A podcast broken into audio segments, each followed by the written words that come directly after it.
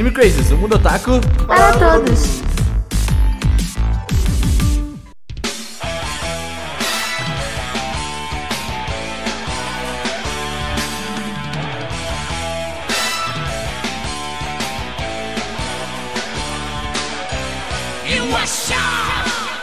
Olá, otakus! Sejam todos muito bem-vindos a mais um Anime Crazes. Eu sou o Renan e eu acho que eu fui o único otaku que nunca quis ser mangaka. Eu queria fazer cartinha de Pokémon quando era pequeno. Era... Mas olha só, a cartinha do Pokémon é tipo, pode ser um estágio depois Quase, ou antes. É quase, é quase Faz isso. parte da jornada. Oi, gente, aqui é a Tati e como toda boa taquinha, eu fiz curso também de mangá e a única coisa que eu fiz nesse curso foi pintar um quadro da Sangô e eu esqueci ele na minha salinha de aula e o lugar pegou fogo, assim como as minhas esperanças. Oi, eu sou o Cedrum e hoje em dia eu gosto mais de mangá do que de anime. Olha, aí a é gente trocou. Tipo, eu gostava mais de mangá e passei a gostar Uhum. mais de anime. E agora? Oi, aqui é o Israel e eu sou um carinha que veio lá do norte, aqui pra São Paulo, pra ah, acabar trabalhando com um professor de mangá. Olha só. Quem Olha diria? aí. Caraca, disso eu não sabia. Louco. Oi, meu nome é Maurício. É, eu vim é, da trás do Brasil, né? É, do Japão. Eu nasci aqui e eu é, voltei pra cá. É, três- anos e meio atrás, né? Caraca, a- temos um, um, um, um pequeno japonês aqui. Um nativo. meio, ja- O bom- meio japonês. O bom filho a casa torna. Exatamente. Bem-vindo de volta. Bem-vindo de volta. E eu comecei a trabalhar é, quando eu tinha 20 anos. Eu comecei a trabalhar de profissional de mangá e trabalhei 16 anos nessa carreira e depois eu voltei pra cá, né? Pra ir ensinando é, as técnicas que eu aprendi de lá. Pô, 16 anos, cara, que Nada foda. melhor do que aprender com quem chegou lá, né? Quem você quer, né? Exatamente. Legal, velho. A gente vai falar daqui a pouco mais sobre essa história, um pouco mais sobre mangaka, porque o tema hoje é Quero ser um mangaka no Brasil. Então hoje vai, vai ter muitas. Se você é o Taquinho, você vai chegar e falar assim: olha só, meus problemas acabaram. Vou, vou falar com pessoas que sabem o que, é- que, que, eu- que eu quero e vão me dar o, o rumo pra isso. E basicamente o podcast hoje é pra isso, é pra tentar mostrar como funciona o mercado, mostrar como que é possível, né? O Israel tá aqui pra mostrar que é possível, olha só. Ter um mangá no Brasil. Exato, também tem o Maurício que nos traz o outro aspecto, que é também lá do Japão, vindo agora pro Brasil também, né? E é isso, nós vamos falar sobre isso hoje.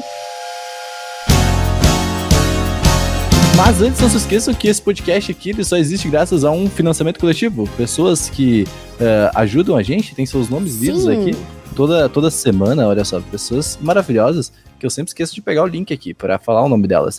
E são os nomes delas são o Alexandre Casemiro, a- o Arthur Zaniboni, a Cristiana Fernandes, o David Barroso, o Demetrio Dias, o Di para Campos, a Dicas de Cosmaker, o Diego Magalhães, o Eduardo Stefanello, a Erika Urakawa, o Tengu, o Gabriel Franco, o Jorge Silva, o Harrison Oliveira, o João Marcos, o Juan Gustavo, a Juscelie Santos, a Juliana, o Luan Sauer, a Luciane Nascimento, a Mari Cantarino, a Morvana Bonin, o Nicolas Teodósio, o Otávio Augusto, o Paulo Jardim, o Pedro Henrique, o Pedro Sacar, o Ricardo Galindo, o Roberto Leal, o Rodrigo Souza, o Ronaldo Yoshio, o Thiago Santiago e a Vitória Novaes, essas pessoas maravilhosas aí que fazem Eu fico Com que tão, esse programa tão surpresa e perplexa de ver que a lista só cresce. Muito obrigada, gente, por apoiar o projeto. Exatamente, a gente achou que ia diminuir bastante com a pandemia, mas não, o pessoal continua aqui com a gente. E Tati, além de seus nomes lidos, o que as pessoinhas ganham aqui? Nosso amor e agradecimento incondicional. Direito aos primeiros podcasts do Anime Crazes. direito também aos Crazes Drops, que são episódios gravados em live, exclusivos para os apoiadores. E a gente tá tendo uma conversa sobre como modernizar e melhorar esse formato, então vocês apoiadores fiquem ligados. Além disso, ahn, que mais? Nossos melhores amigos do Instagram que a gente combinou que ia atualizar a cada seis meses. e estamos cumprindo É essa missão. Não sabemos fazer stories, então a gente aí. E o nosso grupo do Telegram, que tem todo mundo e é uma grande família feliz. Exatamente. Também estamos nas redes sociais, né, Ceru? Você pode encontrar a gente no arroba Anime Crazy em tudo, né? No Instagram, no Facebook, no Twitter, talvez um dia no MySpace. E. MySpace. É isso aí, né? A gente posta lá os, os novos podcasts. Às vezes a gente retuita coisas no Twitter, porque retweetar no Instagram é, É, difícil. E às vezes a gente compa- compa- raramente hoje em dia a gente compartilha coisas no Instagram. A Tati gente Não raramente tem, né? posta Não tem que fazer no Instagram. A gente tem que sair pra postar coisa no Instagram. Agora a gente tá em casa. Mas é, eu posto coisas da minha casa, pets. meus gatos. e é isso. Olha aí. Uhum. Ah, inclusive, Israel e Maurício, vocês podem divulgar as coisas de vocês. Esse é o momento do jabá aqui no, no podcast. Fiquem, fiquem à vontade. Opa, olha que bacana. Bom, ahn, falando logo a coisa mais direta e simples, eu e o Maurício, professores da escola de mangá Japan Sunset, que é daqui de São Paulo, várias unidades, e está com aulas online. Olha aí. Olha que legal. Olha aí. Que foda. Daqui a pouco, eu acho que vai começar é, o meu curso também, de online. Eu estou preparando as coisas. É, o meu curso de mangá, é, eu estava dando aula é, presencial, né? Uhum. É, até a pandemia. Então, só que como o meu nível é mais alto e também a minha aula eu deixei pensado para aproveitar os materiais que eu trouxe do Japão. Uhum. Hum, sim. Trouxe é, 700 quilos de materiais do Uau. Japão. Que velho. Aquelas películas, né, que o pessoal costuma usar. É retícula, né? Retícula, isso. Retículo. Legal.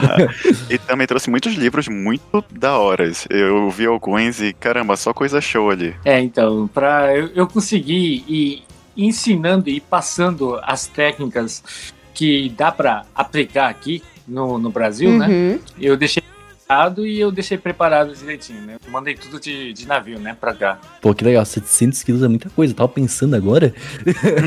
Dá muito coisa. Sim. É muito material, cara. Malas É. e malas. Só que como a gente entrou na quarentena, né? Então é, eu tinha que deixar tudo lá na sala. Né? Então, só que a gente já foi preparando pouco a pouco e daqui a pouco é, eu acho que eu consigo abrir é, de novo o meu curso online. Ai, Maurício, quando Que você show. abrir, manda pra gente o link que a gente também divulga pro pessoal e coloca também aqui na descrição. A gente pode atualizar o post, mesmo que seja daqui a algumas semanas. A gente volta e coloca não só o do Japan Sunset, mas também o seu, o, o seu link do curso. Muito obrigado. E Israel, o que você faz pela, pelas essas internets aí, por tudo? Ah, primeiramente, professor né, na escola de mangá Japan Sunset. E eu dou aula lá, assim como o Maurício, né, era presencial, só que né, aconteceu toda a Uhum. situação que fez com que a gente pudesse sair de casa e agora me ligaram para aulas online. Eu não sou um nível tão profissional assim como o Maurício, porque é absurdo, mas eu tenho muitas dicas muito boas.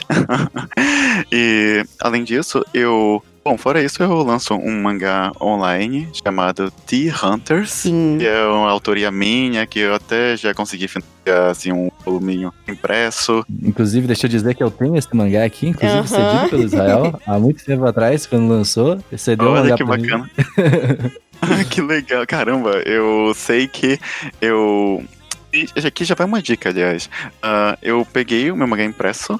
E foi isso, eu fui dando pra pessoas assim que ou eu já conhecia, que eu queria que lessem, ou Uhum. que eu sabia que poderia ajudar a dar uma projeção pro meu mangá. Então, se alguém aí já tem algum material impresso, gente, não deixa parado, usa isso pra alguma coisa, manda pras pessoas que vocês Uhum. acham que ah, poderiam dar mais visibilidade, que seria legal ler, que poderia abrir mais oportunidades pra vocês, enfim. Usem isso e eu. Tanto que eu consegui trabalho. Por, conta- esse trabalho, em parte, que eu tenho na escola de mangá de Japan Sunset, consegui por conta do meu Que ah, legal! magazine online. Porra, que irado. Também já fui, também por causa dele, já fui assistente de um mangaka brasileiro. Caramba! O- Olha só. É, o Cade Pato. Trabalhou aí durante um tempinho. E ah, basicamente é isso. Eu também sou freela, faço freelance, né? Eu tenho alguns estúdios que eles me passam trabalho. Eu estudei numa escola aqui em São Paulo, que foi para isso que eu vim aqui. Estudar na escola. Hoje acho que tá com o nome de Instituto HQ. Uhum. É uma escola de. É, que ela é, além de escola, agência. Sim, tem, tem uma galera que trabalha na DC, né? Tem uma amiga minha, a Vitória, que é do Otaminas, ela, ela também estudou no Instituto HQ. Hoje em dia ela faz. é, trabalha como animadora, ela animou as Tartarugas Ninja, esse desenho da Nickelodeon. Então é um. Ela foi minha colega no minha. Sério? A Vicky Loura, a Vicky Mazei? Sim, ela já foi pro Japão, né? Sim, É. ela ficou no Japão um tempo, agora ela tá na Austrália. Olha só, ela, Ela é minha amiga de colega. infância. Nossa, esse mundo é muito É, é- pequeno, meu Deus. A gente até já trabalhou juntos em alguns trabalhos aí pra fora, porque eu já trabalhei uh, bastante pro Instituto HQ Uhum, como colorista uhum. e HQs internacionais. Então, por Sim. exemplo, eu ajudei a colorir uma HQ do Doctor Who e coisas do Uhum. tipo. E aí ela trabalhou junto comigo. Porque uma curiosidade aqui, ah, tem um- dentro da profissão de colorista, um, um, digamos assim, um, o colorista e tem um, um assistente do colorista que ele trabalha com os flats. E flat Uhum. é basicamente você fazer aquela cor chapada antes de você começar a colocar os efeitos na Sim. colorização, né? Você faz uma cor. Tipo luz e sombra, né? É, antes de você colocar todos esses efeitos, esse flat. E isso consome tempo. E às vezes a gente recebe, por exemplo, ah, cinco páginas pra entregar de hoje pra amanhã. Uau. E aí, é, a gente não tem muito tempo, tem que varar a madrugada. Então, Uhum. Ah, fazer flat não é. Não é ah, difícil, só que toma muito tempo que a gente não tem. Então, geralmente, é bom ter alguma pessoa ali que com essa função só pra fazer isso. Que foda. Mas aí, gente, uh, sigam essas pessoas aí. Você tem arroba no Instagram também, né? Arroba T-Hunters, né? O, o- É, é, exatamente. É, é tanto no ah, Instagram quanto no Twitter. E é arroba The Hunters. É, é basicamente a letra T e Hunters, e a palavra Hunters. Uhum. É em inglês, caçadores juntos. The Hunters. E tem lá, eu posto meus desenhos, artes. Ah, é que, aliás, eu postei uma arte em parceria com o Maurício, assim, Olha que da hora. cenário urbano lá. Ai, eu vi. É, então, uma parceria nossa aí que a gente desenhou. E é muito legal também que você mostra também o- a evolução dos seus alunos, né? Tipo assim, as primeiras aulas e aí depois. Isso é muito legal pra quem quer, tipo, realmente começar a desenhar, de ver, tipo, quem realmente tá tendo aula, como que tá sendo o desempenho, né? É muito bacana. Eu adoro esses antes e depois. Ah, sim, a gente posta alguns antes e depois lá na escola. Eu acabei de ver a arte aqui, irado demais, hein? Parabéns, nossa. Obrigado. Ah, o Maurício aí, ele manda muito bem na arte final. Aliás, ele. eu- vou acabar de te falar aqui pra dar a voz ao Maurício. Ele trabalhou lá no Japão com. Eu só vou dar uma pista aqui que pra ver se alguém reconhece aí a quem eu estou me referindo. Um aí, e a obra dele hoje ficou muito conhecida pela frase Omae wa mo shindeiro. Caraca. E tem uma coisa que você não falou, né, Israel? Que você tem um canal no YouTube que você fala sobre teorias e coisas do gênero. É, sim, é verdade. Eu falo sobre. Eu tenho um canal no YouTube e eu falo sobre. coi- manga em geral. Manga. É porque eu, sei lá, ainda meio nova essa. Nova, faz quase um ano. Mas é meio nova ainda recentemente de YouTube. Ah, eu falo sobre coisas da cultura pop em mangá e anime principalmente. Tem umas análises, críticas, dicas. Eu dou dica lá, tipo, ah, sobre como principalmente fazer personagens, histórias, sabe? Esse tipo de coisa. Inclusive, tem um vídeo lá que foi. ah, eu recebi a ajuda do Maurício com algumas dicas e tal. Eu até agradeço ir lá e coloco o Instagram dele. Então tem conhecimento aí, ó, até em- embasado em alguns vídeos. então, ah, também tem. Eu tô postando muito sobre o live action de One Piece, porque eu Sim. é o meu mangá e anime preferido, então eu tô postando vídeos lá, então me acompanhe que eu acho que tá legal. É, o importante é que a gente tem que achar. Se eu acho que tá bom, é, tá bom. Então é isso. Exato.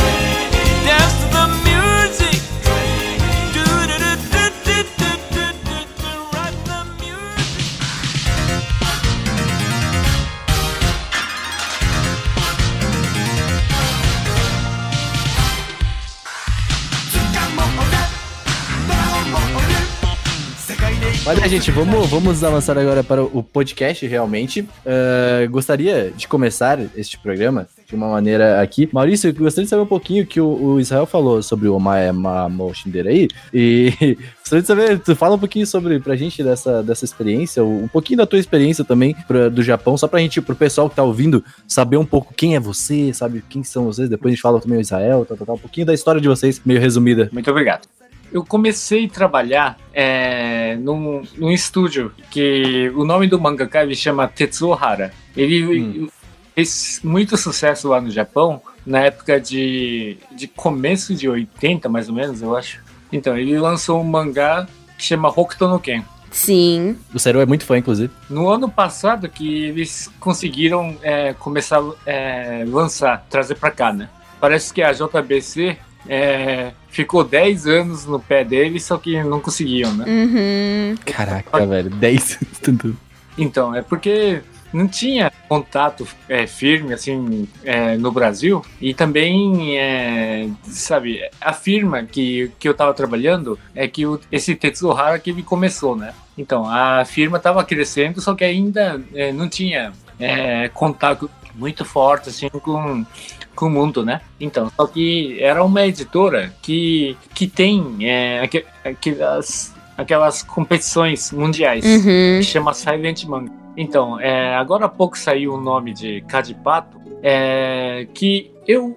É, desculpa, eu não, não tenho certeza, só que eu acho que esse Cadipato e Max Andrade é, tem alguns desenhistas aqui né, no Brasil Tem, conseguiram mas vencer, né? Uhum. E qu- Sim. quando esse Max Andrade foi convidado para o Japão, é, eu estava trabalhando lá né, Que é, legal. no estúdio, daí ele veio visitar, só que nessa época, como eu estava trabalhando de subchefe, né, é, não dava para ir cumprimentar é, em, em qualquer momento, né. Uhum. Daí, depois que eu voltei para cá, é, eu consegui pegar o contato com ele e eu encontrei e conversei um pouco, né. Que bacana. Caraca, só depois de voltar para o Brasil, né? É é. aquele famoso um dia. um dia vamos É, nos falar. vamos marcar, É, vamos.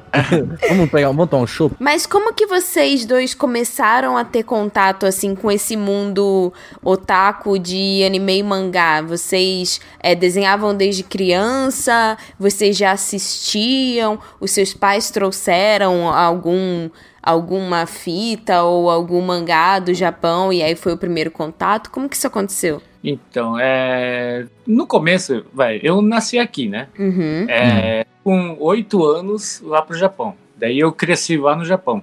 Então, quando eu fui lá, é, eu acho que no, no bairro lá que, que eu morava, eu era um do- dos primeiros brasileiros, né? Então, bola, assim, não tinha ninguém que eu conseguia se comunicar, assim, sabe? É, isso é importante E- falar, Maurício, porque acho que, não sei se as pessoas sabem, mas tem muitos brasileiros no Japão e existem locais em que eles ficam, né, tipo, meio Bairros, que né? juntos, assim, né? Bairros, isso. Bairros que existem mais brasileiros lá, né? Então, hoje em dia, eles foram espalhando, né? Uhum. É, foi montando é, um lugar que até tem algumas lojinhas que vendem é, produto brasileiro, importado, sabe? E até vende carne brasileira também.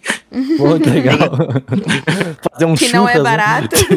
Então, até lá em Tóquio tem alguns lugares, assim, né? Que, que tem loja brasileira. E tem alguns, algumas lojinhas, assim, que vendem alguns produtos brasileiros. Então, só que na época que eu fui, ainda não tinha nada, né? E é, eu também não conseguia é, conversar nada em japonês. Mas os seus pais Nossa. sabiam falar japonês. Não, então, eu fui aprendendo na marra, né? Uau. Só que Sim. nessa marra que me ajudou é, é o mangá. Que eu encontrei o mangá, é a Jump, né? Que Hum. ele na TV e também ia sendo publicado. Daí, sabe, eu, ah, os mangás que, que vendem para as crianças, é, do lado do kanji, ele tá escrito hiragana, Uhum.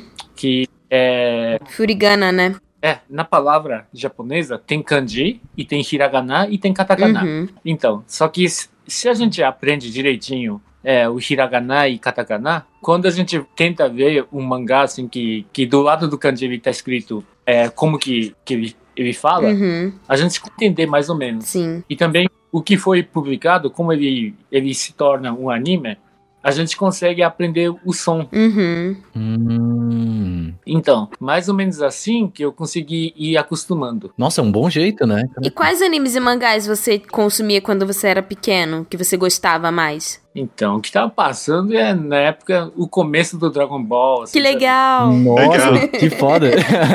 Então, eles são os meus heróis. né? Ah, Que- Aham. então, com um ano mais ou menos, eu acho que eu consegui é, acostumar, é, aprender direitinho, assim. E no, no segundo ano que eu, que eu já tava lá, é, eu já. Sabe, é, se a gente não fala que eu sou estrangeiro, ninguém acreditava, sabe? Porque, né, quando a gente aprende quando é criança, a gente consegue ir tirando os sotaques, assim, sabe? É, porque tá pegando do zero, né? E tipo, tu é pequeno ainda. É meio que tá, entre aspas, tua língua mãe, né? Bem entre aspas. É, então, e a parte da, é, do sotaque, eu sentia muito, assim, sabe? Uhum. É, a diferença. uhum. E isso que eu consegui, eu acho que eu consegui ficar ligado nisso. Daí, depois que eu voltei pra cá, é, agora eu consigo é, diferenciar, sabe? É, até o meu português, assim, eu acho que ainda tem um pouco de sotaque. Uhum. Pode ser que vocês consigam, só que não, tenho muito aquele sotaque de, de japonês, sabe? Uhum. Eu acho que não tenho, né? Não, é, é um É. meio termo mesmo. É, eu também acho, assim, é bem entendível, assim, sabe? Tipo, tá tudo bem, Totalmente. assim, sabe? consegue se comunicar muito perfeitamente, assim. Ah, Eu já falei pro Maurício que eu fiz curso de japonês durante um ou dois anos, já esqueci a maior parte, mas enfim. Ah, e a minha professora, ela era japonesa mesmo. Morou lá, viveu lá, veio pra cá depois. E, tipo, ela ensinava japonês pros brasileiros e eu entendia menos ela do que eu entendo o Maurício. Nossa. Já tinha muito sotaque, Caraca. né? É, é muito carregado. E você, Israel, quando você começou a ter contato com o mundo taco? Olha, foi graças à manchete. Lá. Nossa, Todos olha, nós. a, a história clássica. A né? histó- história clássica. Não, O não, não-. É, é, exatamente. Que né, para as pessoas mais novinhas aí, que nasceram nos anos 2000 e não sabem, ah, a Manchete né, ela era uma emissora de TV antigamente, e ela, em um determinado momento lá, arriscou passar uns animezinhos chamado Cavaleiros do Zodíaco, Né? Yu Yu Nem Hakusho. conheço, nem sei quem é. Não, não, não tô ligado. E nessa época, principalmente de Cavaleiros do Zodíaco, lá 94, 95, quando eu tinha uns 4 ou 5 anos, nasci em 90, ah, eu me apaixonei por aquilo. E desde lá, desde esses 4, 5 anos que eu do Zodíaco e eu desenhava no bonequinhos de palito com armaduras e cabelos espetados, eu, queria, eu sabia, eu tinha certeza absoluta que eu queria fazer aquilo e viver daquilo o resto da minha vida. E, tipo, eu nunca tive dúvidas desde aquele momento. Até hoje. É, assim, eu quis. Caramba. Mas, tipo, tu, tu, tu nessa época tu já, tu já sabia, tipo, do, do mangá? Tipo, tu falava assim, ah, ah, beleza, eu quero fazer animação, ou tu olhava falava assim, ah, beleza, eu comprei meu mangá e falei assim, ah, eu quero fazer isso daqui. Tipo, tu. Mas, ah, eu, quando eu era menor, eu tinha vontade de fazer animação, não de ir pro mangá, como eu comecei, né? Ah, uma boa pergunta mesmo. Em geral. Porque uma coisa que meu pai fazia muito quando eu, criei, quando eu era criança para me ajudar a ler, a aprender a ler, era ler Turma da, Turma da Mônica pra mim. Nossa. Ele pegava as historinhas de Turma da Mônica Sim. e ia pra mim e tentava me ensinar a ler com, com quadrinhos em geral. Mas ah, os desenhos japoneses, eu, caramba, ah, quero fazer quadrinhos, mas desse tipo e tal. E, na verdade, ah, eu não sei o momento em que a minha cabeça ficou assim de eu vou fazer mangá. Eu sei que eu queria fazer histórias ah, e eu gostava de quadrinhos. Aí eu Uhum. Uhum. é, esse era sempre o link, assim, eu quero fazer histórias, tanto que eu desenhava já minhas histórias ah, no papel, assim, só que histórias eu digo que era um monte de cenas aleatórias, assim, de boneco de palito. E ah, eu, sei lá, eu não sei o momento que o link se formou, mas foi a partir disso, mais ou menos, foi aí que tudo começou. É, é, é, eu acho muito legal essa, essa pergunta, porque eu acho que o Maurício é até interessante de saber de ti também. Tipo, tu teve um desses momentos assim, que dá um estalo na cabeça assim, nossa, eu vou viver disso, velho. É isso, esse- essa é a minha vida, entendeu? Ou, ou foi tipo, foi meio que natural pra ti? Ou por acaso, né?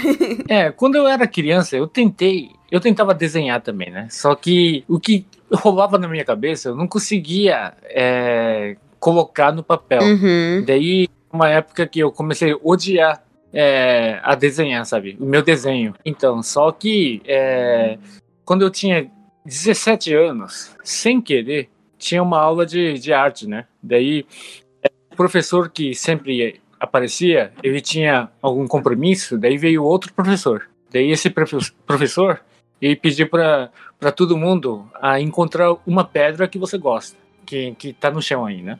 Hum. A gente escolheu uma pedra, eu fui é, rascunhando. Daí, nesse momento, o meu desenho, eu tava sentindo que, que tava saindo bonito, sabe? Porque eu só tava vendo e eu tava desenhando. Eu não tava. Daí, Uhum. esse professor viu meu desenho assim e elogiou muito e até convidou pra eu entrar em um clube de desenho. Nossa, que irado. Então, daí, nesse momento, assim, que eu acho que de repente surgiu uma oportunidade forte, assim, que eu tava estudando para conseguir entrar é, na, na faculdade. Uhum. Então, só que eu desisti e, e, de repente eu escolhi é, esse caminho de mangá. Antes disso, você pensou em ir pra que curso na faculdade? Né, então, é que também eu tinha um sonho de conseguir se- me tornar é, copywriter, Uhum. sabe? Ah. Então, daí eu tava indo pra esse caminho, só que de repente surgiu uma vontade, assim, que, ah, eu quero tentar virar um mangaka. A iluminação do nada, assim. É, né? Tipo, veio, ele sonhou, né? o- Então, daí eu fiz bico, já, eh, juntei dinheiro e também fui eh, pesquisando que eu era o primeiro estudante que ia nesse tipo de escola, assim, de, de mangá, sabe? Pô, eu, eu tenho uma, assim, uma dúvida muito interessante nessa questão. Por exemplo, tu tava no Japão, né? Aqui no Brasil, eu vou, eu vou chegar pra minha mãe e falar assim, mãe, vou trabalhar com desenho. Ela vai falar assim, vagabundo, vai trabalhar. E então, como é que é isso no, no, no Japão? Tipo, porque assim, lá é, é muito mais comum pessoas trabalharem com isso, porque é um mercado muito grande, né? Porque eu imagino que o Israel, daqui a pouco eu vou te falar sobre isso mais, também deve ter passado por um certo complicações, né? Falar assim, mãe, vou viver de desenho, entendeu? Mas e como é que era lá, Maurício? Então, sabe, no Japão, o mangá é, é uma coisa parecida de, de visão de futebol, sabe? Eu quero eh, tornar um, um jogador de futebol. Uhum. Falando- Brasil, sabe? Então, porque esse tem um sonho enorme. Uhum. que se você lidar bem, é, você até consegue ficar famoso, é, começa a ficar famoso é, mundial, assim, sabe? Uhum. Sim. Então, é, só que, é, é assim, a diferença do, do Japão e do Brasil é que o Japão, ele já tem uma, um formato bem parecido. Não era mangá, mangá mesmo, assim, né? Porque ele já tem mais de mil anos, sabe? Nossa, sim. De, de, de ficar no DNA, da, da- DNA das pessoas, sabe? Sim, tem história, né? Tem know-how já. Tipo, é, é, um- é, um, é uma indústria consolidada, né? Tipo, Isso, então. Daí por isso que a gente não pode ficar só comparando a mesma coisa. Só que se a gente consegue enxergar que a nossa cultura tá um pouco, só tá um pouco atrasada, isso a gente consegue adiantar.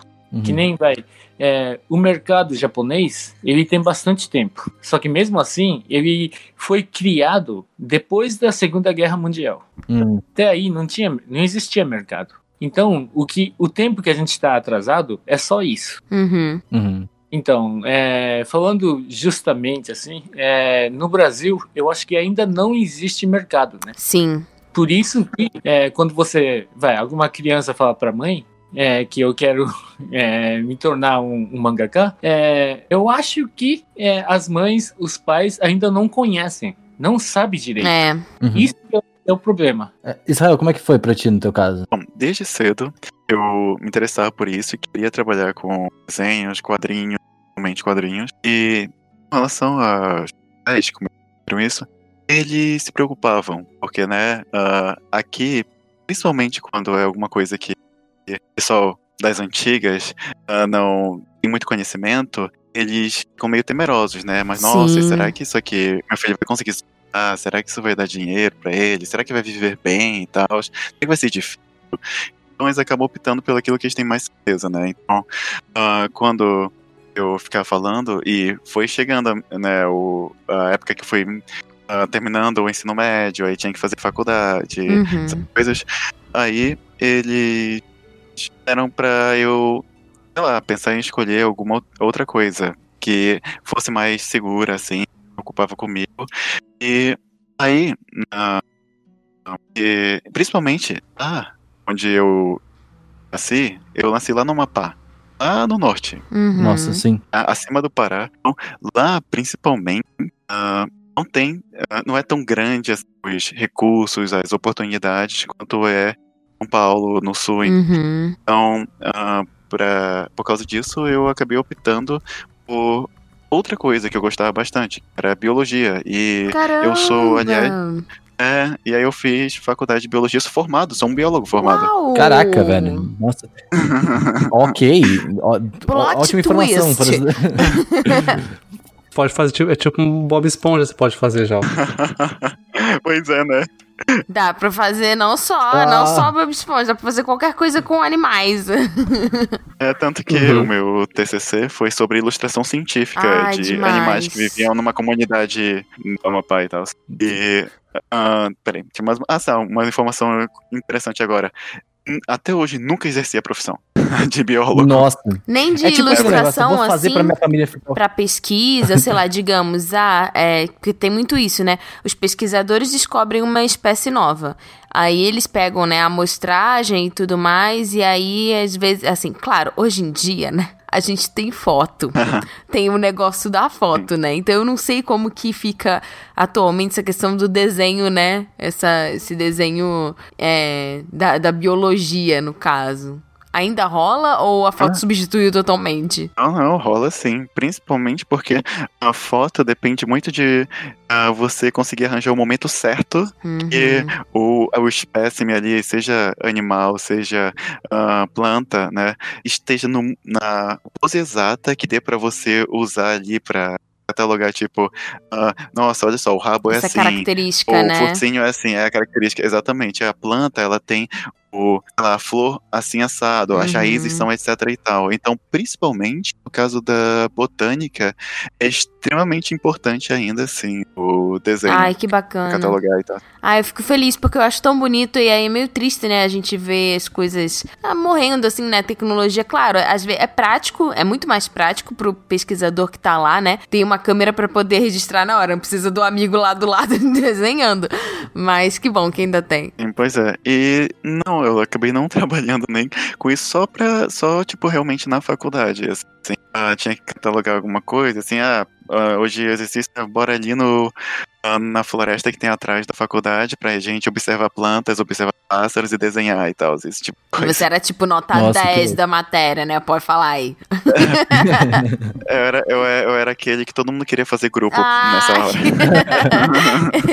e aí depois que eu tivesse um ensino superior, eles me apoiariam, assim, que legal. nessa, jo- é, nessa empreitada, nessa jornada pro, pelo lado mais quadrinístico, né? Pelo lado mais Uhum. artístico. Só que né, eu tinha que apresentar alguma coisa né, assim, viável. E o que eu fiz foi justamente pesquisar e encontrei o Instituto HQ aqui em São Uhum. Paulo. Aí depois que eu terminei a faculdade, com as duas pais, eu viajei pra São Paulo. Pra estudar lá no Instituto e conseguir trabalhos por lá. E aí cheguei aqui onde eu tô resumindo. Pô, que irado, cara, que irado. Que legal. É, Seria muito interessante, principalmente por ser do norte, né? Lá as paradas são bem diferentes. Um dia que eu quero fazer um podcast ainda sobre é, cada, cada estado, como que é o otaku de cada Isso lugar ia ser país, muito é bem legal. diferente. Isso é- sim, isso é muito é, bem diferente. O, o pessoal É. otaku de lá do pessoal otaku daqui. Uhum. Não, eu sei porque eu sou do sul e aqui já é completamente diferente de São Paulo, né? Mas bem, vamos continuando aqui. Maurício, como é que vocês se conheceram? Tipo, vocês vocês fizeram alguma coisa juntos aí? Bom,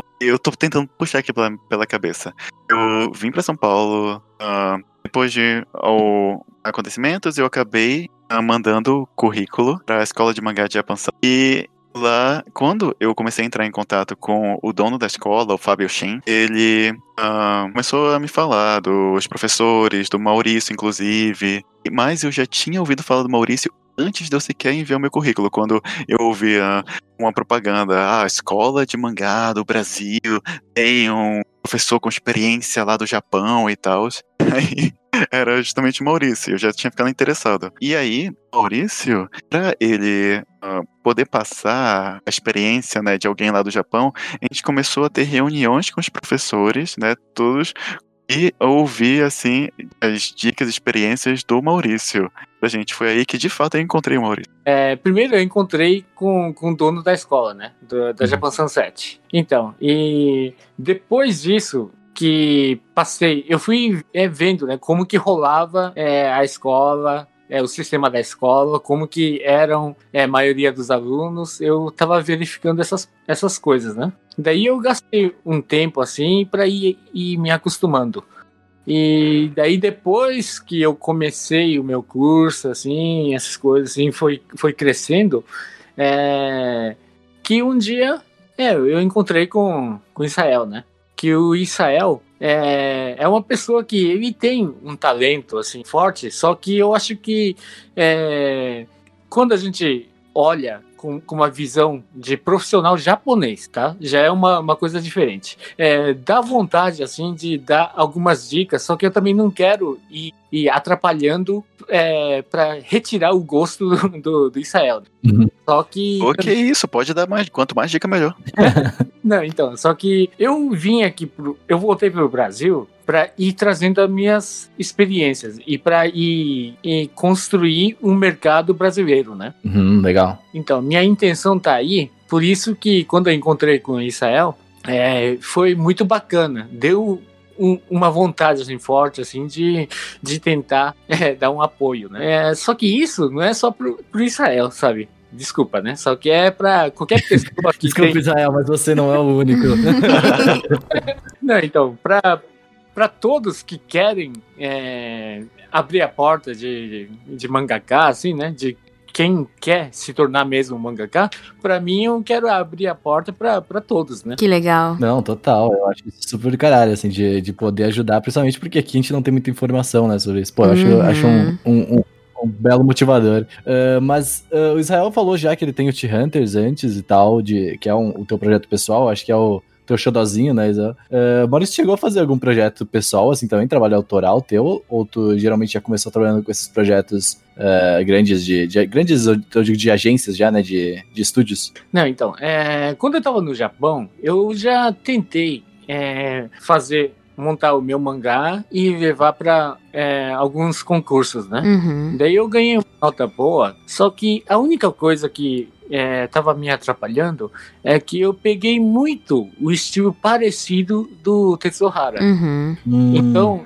isso que me atrapalhou bastante, porque eu fui aumentando o meu nível de técnica, assim, só que no mesmo tempo eu fui acostumando é, no, no sistema Uhum. é, daquele desenho, sabe? Sim. Uhum. Então, por isso que é difícil de você tentar mudar depois que você passa mudar o seu estilo, né? Uhum. Depois que você trabalha muito tempo é, nesse, nesse caminho. Daí, por isso que eu já, sabe, é, nesse momento eu já tinha 30 mais ou menos, né?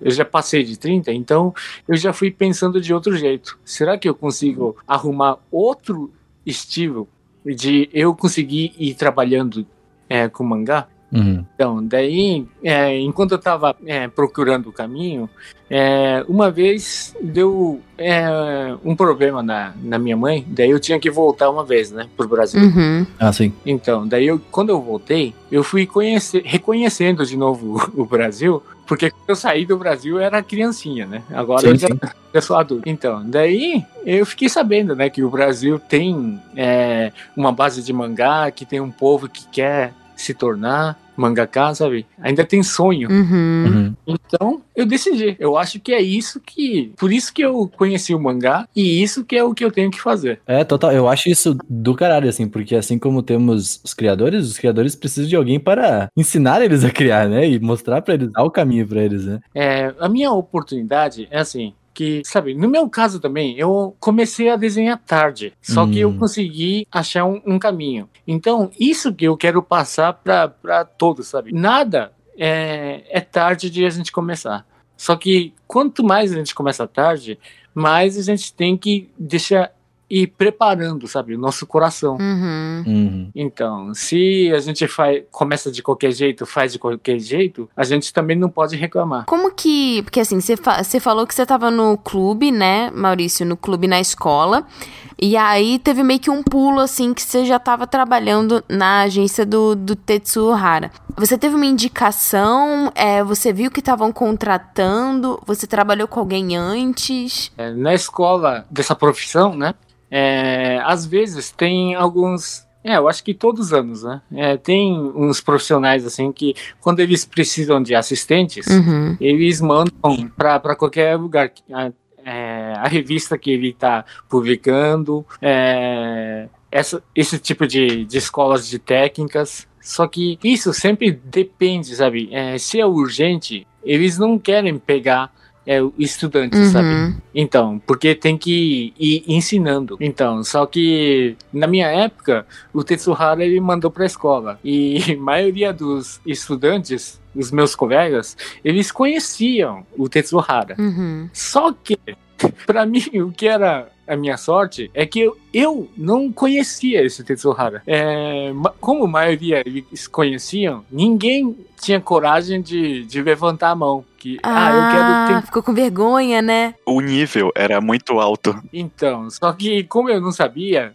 eu levantei a mão. Ai, que legal. Então, e também o que me ajudou, a minha sorte, né? É que eu gostava de um, um desenhista que desenha um mangá que chama City Hunter. Sim. Então, esse City Hunter eu adoro, né? Eu adorava mesmo. Daí eu desenhei o desenho dele e mandei. Só que daí, depois que eu fiquei sabendo que quando ele viu o desenho, ele já me escolheu. E também deu uma risada e falou: Será que ele sabe que esse desenhista ele é o meu rival? E mandou isso pra mim. Meu Deus, cara. Então, só que eu não sabia de nada. Por isso que também eu acho que funcionou, sabe? Aí depois tem que chegar lá falando que foi por querer, né? Não, eu fiz por querer só pra tu ver que eu tô sabendo É. já do sol de tudo. Entendeu? É que eu sou, ousa- sou ousado. Ousado, ousado pegou. Maurício, essa história é muito divertida. Se algum dia é, você sentir vontade de fazer um mangá, de como você virou mangaká, ia ser muito legal, porque é, muito É legal mesmo. Não, então, só que, sabe, é, quando eu tava indo na escola, eu não conseguia. É, eu tinha muita dificuldade de entender a perspectiva. Hum, Então, sim. daí, quando eu consegui passar no teste, eu ainda não sabia direito a perspectiva. Só que eu consegui, tinha sorte de entrar lá, depois que eu comecei a trabalhar, que é, a minha ficha caiu, de repente. Daí eu aprendi é, a perspectiva de uma vez, na marra, né? Uhum. É, sabe, a- é, as coisas que acontecem na marra não é todas as coisas que são coisa ruim. Que nem é, eu tinha a fase de marra de Nihongo Uhum. e segundo é perspectiva, sabe? Uhum. Então, cada um, se a gente não desistir e se a gente insistir até Uhum. no final, pode ser que a gente a gente consegue. É, cada um aprende de um jeito também, né? Você vê que tu gosta de aprender na marra as coisas, né? Ao que tudo indica. Funciona. Isso. É. Então, e como eu já sofri com essas coisas, eu quero dar um apoio, né, pro Uhum. povo, Uhum. pra quem fazer o máximo possível, né? Total. E ah, vamos lá, vamos passar, avançar um pouquinho aqui. Uh, Uhum. Israel, ah, você, você tem assim, tipo assim, como tu falou, tua, tua família lia muito pra ti Turma da Mônica. Porém, eu não vejo muito Turma da Mônica no teu mangá, entendeu? Quais são tuas inspirações reais, assim, atuais, assim?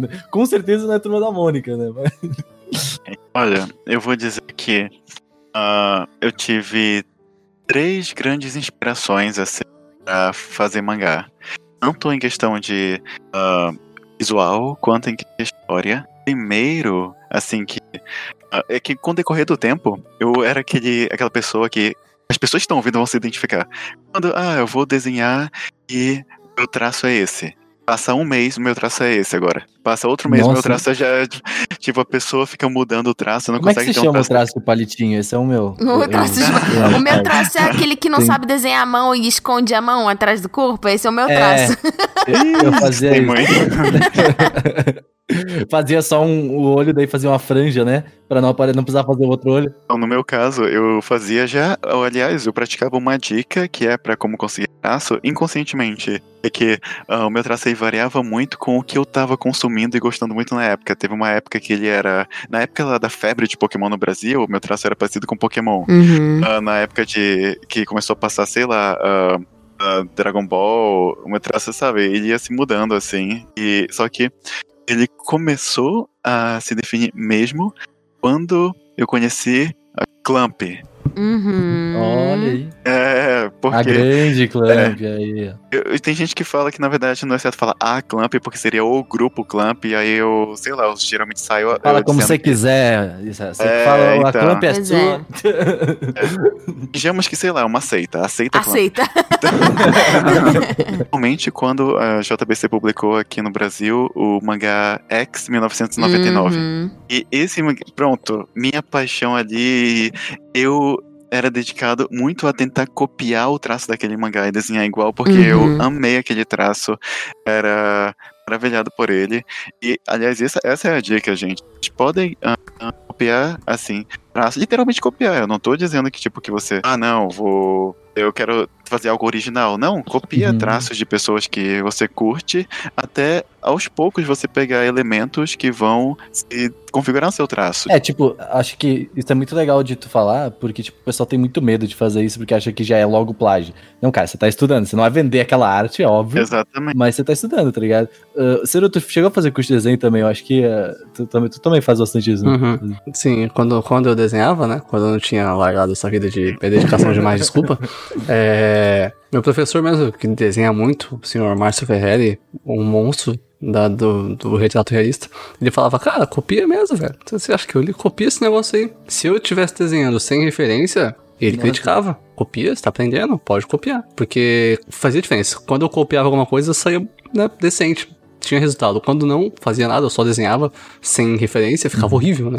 E ele falou que é importante. É, mas é estranho, porque quando eu copio também não fica bom. Aí eu não sei o que acontece.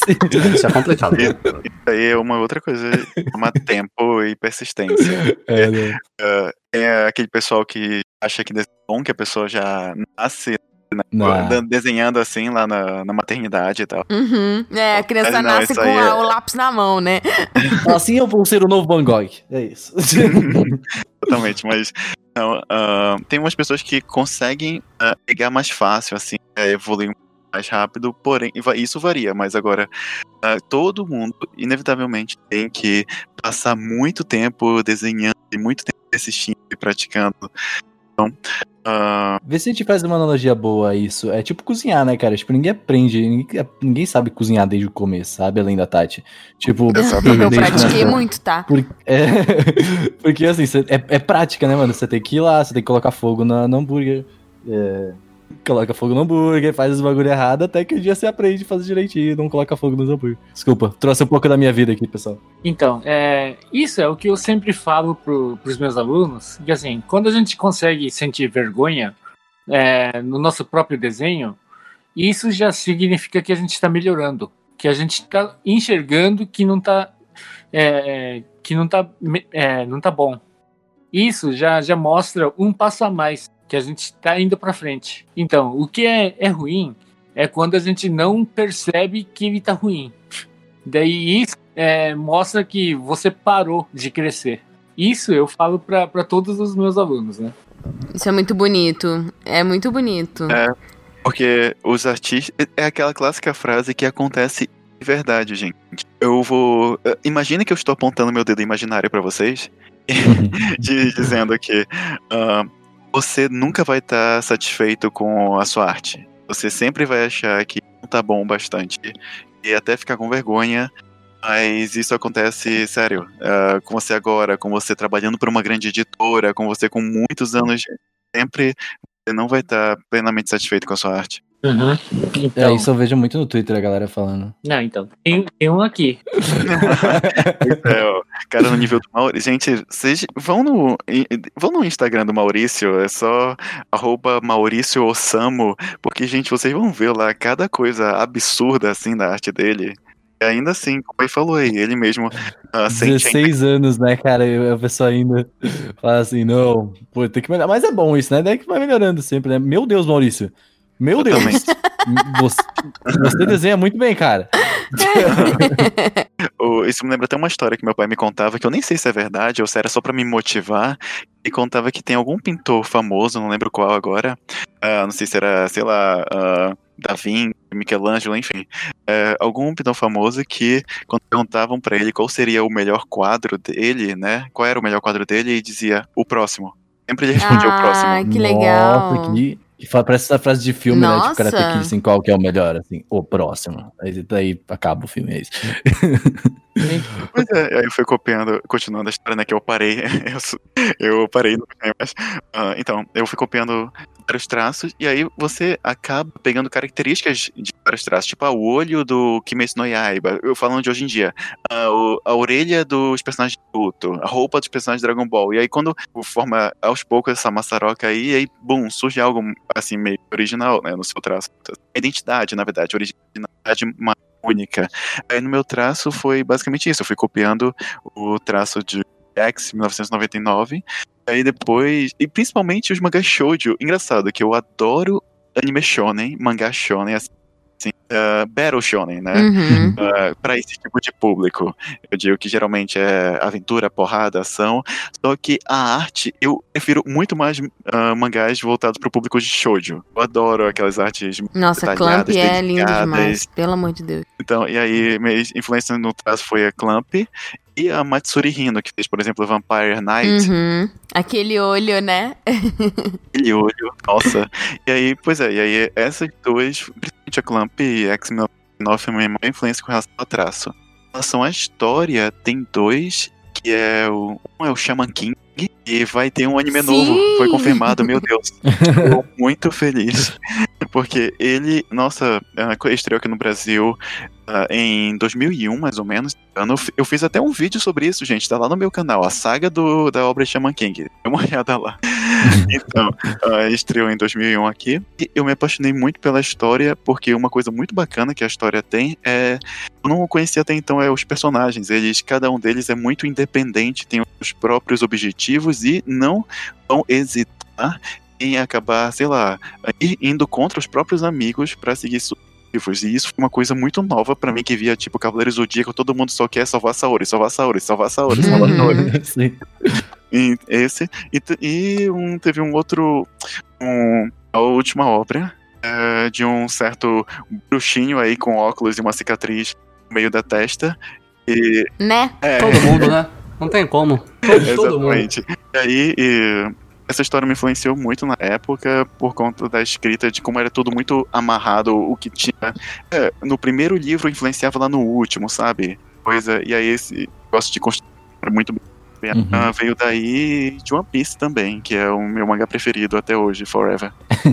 É, eu vi muita referência aí do, no T-Hunter de One Piece aí, queria falar aí. referência eu digo assim, tipo, de história, então achei, achei Eu li o primeiro volume inteiro, né? Então, achei bem legal. Ah, obrigado. É, o Maurício já comentou um pouco, né? Que ele já ele fez, fa- faz muito na parte mais do, do, do- Como é que é o nome? O- Esse carinha aí. É, esse cara aí, né? Então. O Tetsuhara, né? Eu tava trabalhando no estúdio de, de do Tetsuhara, né? Então, só que não é por causa disso que também o meu gosto era, era esse, sabe? É que eu não sabia, né? aham. Então, daí quando a gente começa a trabalhar é, com o que a gente gosta, a gente tem uma parte da nossa alma que vai, vai começando a gostar, assim, sabe? De aprender, de ir estudando. Só que não é por causa disso que completamente o meu gosto era puxado para isso, sabe? Uhum. Então, o meu gosto era um desenho assim mais é, mais mais bonito assim, sabe? Mais é, como que eu falo? Mais completo. Ah, mas ah, ah, eu, eu tava vendo aqui um pouco no, no teu, no teu Instagram, eu vi, eu acho que eu, entendi o que tu quer dizer, né? Tipo, um- entre aspas, mais realista, né? Tipo. Isso, isso, isso, isso. Então, só que não é, é o estilo realista, Uhum. é bem bem rabiscado assim, sabe? Eu gosto mais mais bonito. É bem finalizado, bem detalhadinho, assim. Então, porque eu fui fui gostando também das técnicas, né? De, de- do, do que os desenhistas eles vão aprendendo, assim, sabe? Vão acostumando.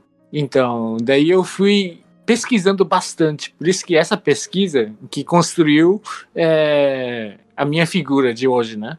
Sim. Então, só que fora disso, é, mesmo no estúdio trabalhando lá, também tinha muita coisa assim para eu conseguir pesquisar. E também, como eu estava trabalhando de subchefe, é, eu tinha que ir treinando os novatos também, né?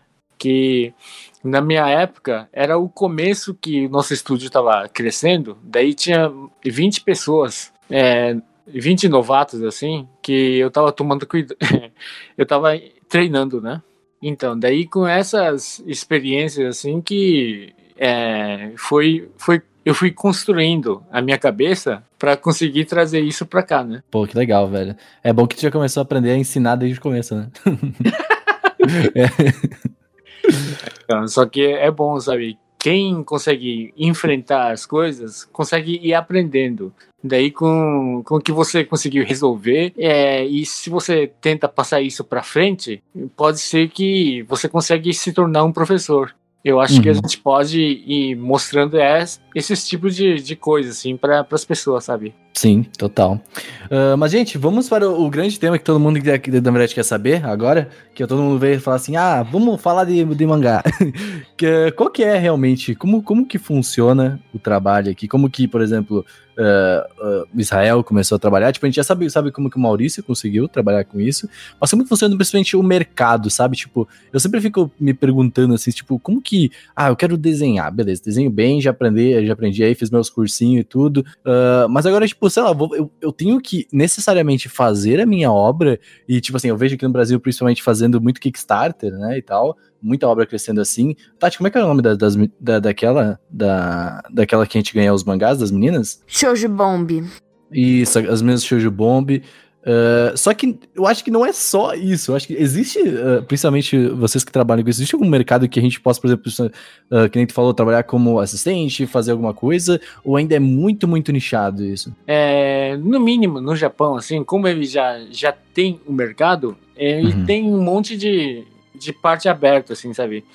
É, a revista, ele já tem uma plataforma, já é uma plataforma, e tem vários tipos de editoras, daí todas as editoras, eles têm é, competições. Então, a parte de competição que já vira é, um caminho para a gente conseguir é, Diz competição mesmo, de pessoas mandarem os one-shots e aí decidir o que, que será serializado a partir disso. Isso, então. Daí a editora que seleciona e é para conseguir colocar na revista que eles vendem. E o formato é, da revista já é diferente, sabe? O formato, comparando com o formato do Brasil. Que o Brasil, quando vai lançar é, um, um gibi, gibi, uma revista, já, já é de só de um título. Só que Uhum. no Japão, o formato é, é ajuntado, assim, com vários tipos de, de desenhistas, para conseguir vender é, uma revista que tem que mostra o nome da editora. É assim, a, a gente teve. A gente fez um vídeo acho, sobre isso, tem um nome disso.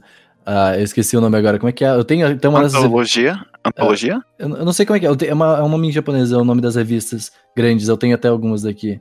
É, que é a Shonen Jump da vida, né? Isso quer dizer. É, eu, não sei, eu não sei qual que é o nome delas que eles dão no Japão mesmo. É um formato daquela revista grande e grossa, compilada, Isso. com vários capítulos. Ah, é Asashi, né? Isashi, isso.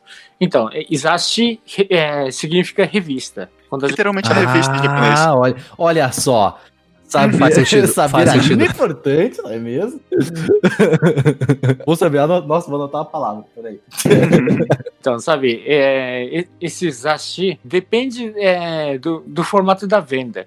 Que tem revista que nem Shonen Jump, no Japão ele é vendido semanal. Então, toda Uhum. semana ele é ele mostra o novo capítulo, sabe, de, de cada história. Daí, quem é fã, que nem vai, do One Piece, daí é, toda segunda-feira ele vende a nova revista. Daí, quando é, o One Piece ele tá, você consegue ir acompanhando toda semana. Uhum. Só que daí também a entrega das páginas também é semanal. A gente tem que finalizar entre uma semana, uma quantidade. Nossa, meu Deus. não, é, não é fácil, né? E olha que o Maurício já me contou que teve vezes que, por exemplo, o desenhista, eles acabaram de fazer uma página, e o desenhista, então vou refazer essa página, só que o prazo não aumenta. Né, então, porque como é, a revista já é um produto, ele tem um prazo que se não cumprir, ele, sabe, a editora tem que pagar esse, esse gasto, assim, sabe? Tem que ir com umas páginas brancas. Daí o que acontece? É, a parte da entrega também é, vai ter vai causar prejuízo, sabe? Eu vou fazer uma pergunta, tu que conhece esses dois mercados, Maurício, tu acha que a Zashi, né, no caso a revista, funcionaria no Brasil? É, eu acho que sim. Só que isso também depende do. Sabe? Do estilo japonês, ele não funciona. Porque Hum. sema- estilo semanal, eu acho que no Brasil ele não compensa. A parte da entrega, essas coisas, tudo vai ir atrasando, né? Ah, sim, faz sentido. Então, só que no mínimo, se tivesse uma revista é, mensal, eu acho que isso compensa. Eu acho que vale a pena. Pô, legal isso, bom saber. É uma parada a se, a se, a se estudar, né? Seria muito legal mesmo. E dessa forma tem muito mais séries de mangá que poderiam ser serializadas aqui que não são por causa do formato, né? Que é complicado de E lançar com um assim. preço mais em conta, né, talvez. Sim, é porque lá no Japão as revi- essas revistas elas são bem baratas porque é feito de material reciclável, se eu não me engano. É E- justamente para ser lido e jogado fora depois. Essa, esse, essas revistas que os otaku aqui no Brasil, nossa, eu vou pagar 60 reais porque eu quero ter na minha casa, assim, como decoração. Então lá é pra ser lido e jogado fora. Nossa. eu tenho três aqui, agora me senti muito mal, pera. Caramba, desculpa aí. Tô brincando. É. Então, e no meu ponto de, de, de visão, é assim: é, o que falta no Brasil, na verdade, eu acho que é o editor que tem uma experiência, que consegue Hum. controlar, navegar as coisas. Que quando a gente for lançar uma revista, é, no mínimo ele tem que saber é, escolher as pessoas. E não pode é, criar uma revista só de novato também, que pode ser que fica muito fraco. Daí não, não sai o resultado, ele não vende e não consegue continuar. Daí o que tem que fazer? Tem que achar, tem que contratar é, uns desenhistas assim que chamam, tem um nome assim, para conseguir colocar, manter essa revista com, com o lançamento deles e, e arrumando umas vagas para os novatos. Daí que eu acho que começa a surgir o mercado, né? Sim. Teve uma tentativa, é que eu me lembro agora de cabeça. A Ação Magazine que rolou aqui no Brasil uns anos atrás, que ela tentou fazer esse formato de trilogia, né? Parecido com o Japão, ia ser mensal e tal. E só que, pelo que eu me lembro, ela esbarrou muito na questão da distribuição. Isso atrasava as edições. É porque aqui no Brasil, na parte editorial, a gente tem muito problema com distribuição. E aí eu ouvi que isso foi um dos principais ah, problemas lá. Tu diz na pra- distribuição de enviar para as pessoas realmente É, receberem? pra, pra, todo, pra todos os estados, digamos assim, É que aqui é sabe? um Caraca, Brasilzão, sim, faz né? É um país muito grande. É. Nossa, é, É, verdade. É verdade, né? A gente fica muito no, no sul-sudeste aqui, né? E acaba não. Nossa, é verdade, verdade, faz muito sentido. E aí, ah, talvez o que tenha possa funcionar, acho que inicialmente, é o online, que aliás a Conrad, ela reviveu agora, a editora Conrad, ela É. tava né, um estado de hibernação, ah, só que, e aí, ah, eles agora, não sei se sabendo, eles estão apostando em autores brasileiros, né, e acabaram de anunciar essa semana que vão lançar capítulos semanais, assim, online. Nossa, que interessante, cara. Sim. Isso é um negócio que a gente falou no nosso podcast, lembra de, de, de mercado otaku no Brasil, alguma coisa assim? E, e a gente falou que queria alguma. Nossa, que legal, não sabia dessa, dessa notícia. Que maneiro, sabia. Isso é bacana. Eu recentemente tô lendo muito mangá online, porque, né, tá caro. Mas. Mas isso, é- isso funciona Uhum. bem, né? Pois é, então acho que eu acho que inicialmente para abrir assim as portas e ah, sabe pegar público, se divulgar e tal, porque tem que criar, né, a cultura, você tem que fazer ela funcionar de fato, ah, a grande massa aceitar e tal. Eu acho que a internet é o meio que tem que começar isso. Então, e no Brasil, eu acho que, como a maioria do- dos povos, do povo, né, ainda não está acostumado, é, quando for começar, já tem que ter é, um tempinho, assim, para conseguir aguentar um, um tempo, sabe? Para fazer é, a maioria do, do povo conseguir conhecer. Isso. Não adianta começar e parar logo em seguida, sabe? Sim, É. total. Tem que ter, e tem que ter um bom trabalho de marketing, principalmente aqui no Brasil e tal. Isso, é, tipo, tem que ter, a pessoa tem que ter os contatos certos, tem que ter, né, o conhecimento, tem que ser realmente um grande trabalho, muito bem, tem organizado pra caramba, assim, pra funcionar, porque senão os- o se o público sentir que não tem firmeza ali, aí é um problema. Uhum. É, então, porque que nem. Tenta imaginar que é o, é o futebol. O futebol, é, como que ele conseguiu crescer aqui no Brasil? Eles não, não foram fazendo propaganda que jogador de futebol ele consegue ganhar, ele consegue criar um sonho para as crianças. Então, daí. Eu acho que é a mesma coisa. Daí, assim que eles foram construindo é, o, o campo de, de jogo de futebol, sabe? Foi começando a vender os materiais. É, quem não tinha material foi é, começando a as crianças foram começando a jogar é, na escola, na rua, sabe? Pô, é interessante isso, porque, tipo, a gente tá vendo muita a questão, assim, tipo, a gente percebe que o mercado ainda, entre aspas, não existe. O Israel já vai falar um pouco como que ele conseguiu serializar aí a, a, a parada dele, mas é a, primeira solução que a gente acha para é, é tentar encontrar uma maneira de fazer as pessoas, né, realmente conseguirem trabalhar com isso. É, aqui no Brasil não tem esses exemplos, né? A gente tem Maurício de Souza e o Ziraldo, que as crianças É, hoje em dia nem é. conhecem. Então, né, fica bem complicado mesmo de alguém querer ser um, um, um quadrinista brasileiro, sabe? É mais difícil de acontecer. Mas eu acho que a gente tem, tem algumas vertentes, né? Tipo, é, em relação a, a quadrinista, né? Tipo, por exemplo, esses exemplos que o Zero deu são quadrinistas é, infantis, mas a gente tem também os quadrinistas que são Hum. ah, chargistas, né? É, e hoje em dia a gente tem visto um movimento muito Sim. grande com as redes sociais de quadrinhos online, né? Editoras independentes publicando. Mas, por exemplo, digamos que a gente tenha é, um brasileiro que, bom, ele estudou muito tempo, fez curso, ele fala, não, o meu sonho, na verdade, é, eu não quero ter um. Não quero ter uma obra minha. Eu quero realmente ser um assistente de mangaká. Eu quero estar dentro do mercado. Hoje em dia. Aí o Ma- Maurício, eu acho que ele pode é, dar um- uma visão melhor pra gente disso. Você acha que tem uma mudança, tipo, dessa abertura da, da profissão de mangaká pra pessoas de fora do Japão? Porque, assim, tem aquele mangaká do Radiante, né? Que ele é francês. E, e o Radiante ganhou anime, inclusive. Eu acho que, assim, um dos primeiros casos que a gente vê, né, de um mangá que não é, é de, um, de um japonês ganhando anime. Você acha que as coisas estão mudando? É, a chance ele sempre existe. Só que a gente não. é, sabe, a diferença é que a gente não tá conseguindo sentir isso. Uhum. É, o mercado japonês ele conseguiu é, ganhar um poder porque ele conseguiu é, diferenciar, é, colocar um limite. Que nem vai. Esse mangá é para criança. Uhum. Esse mangá é para criança menor.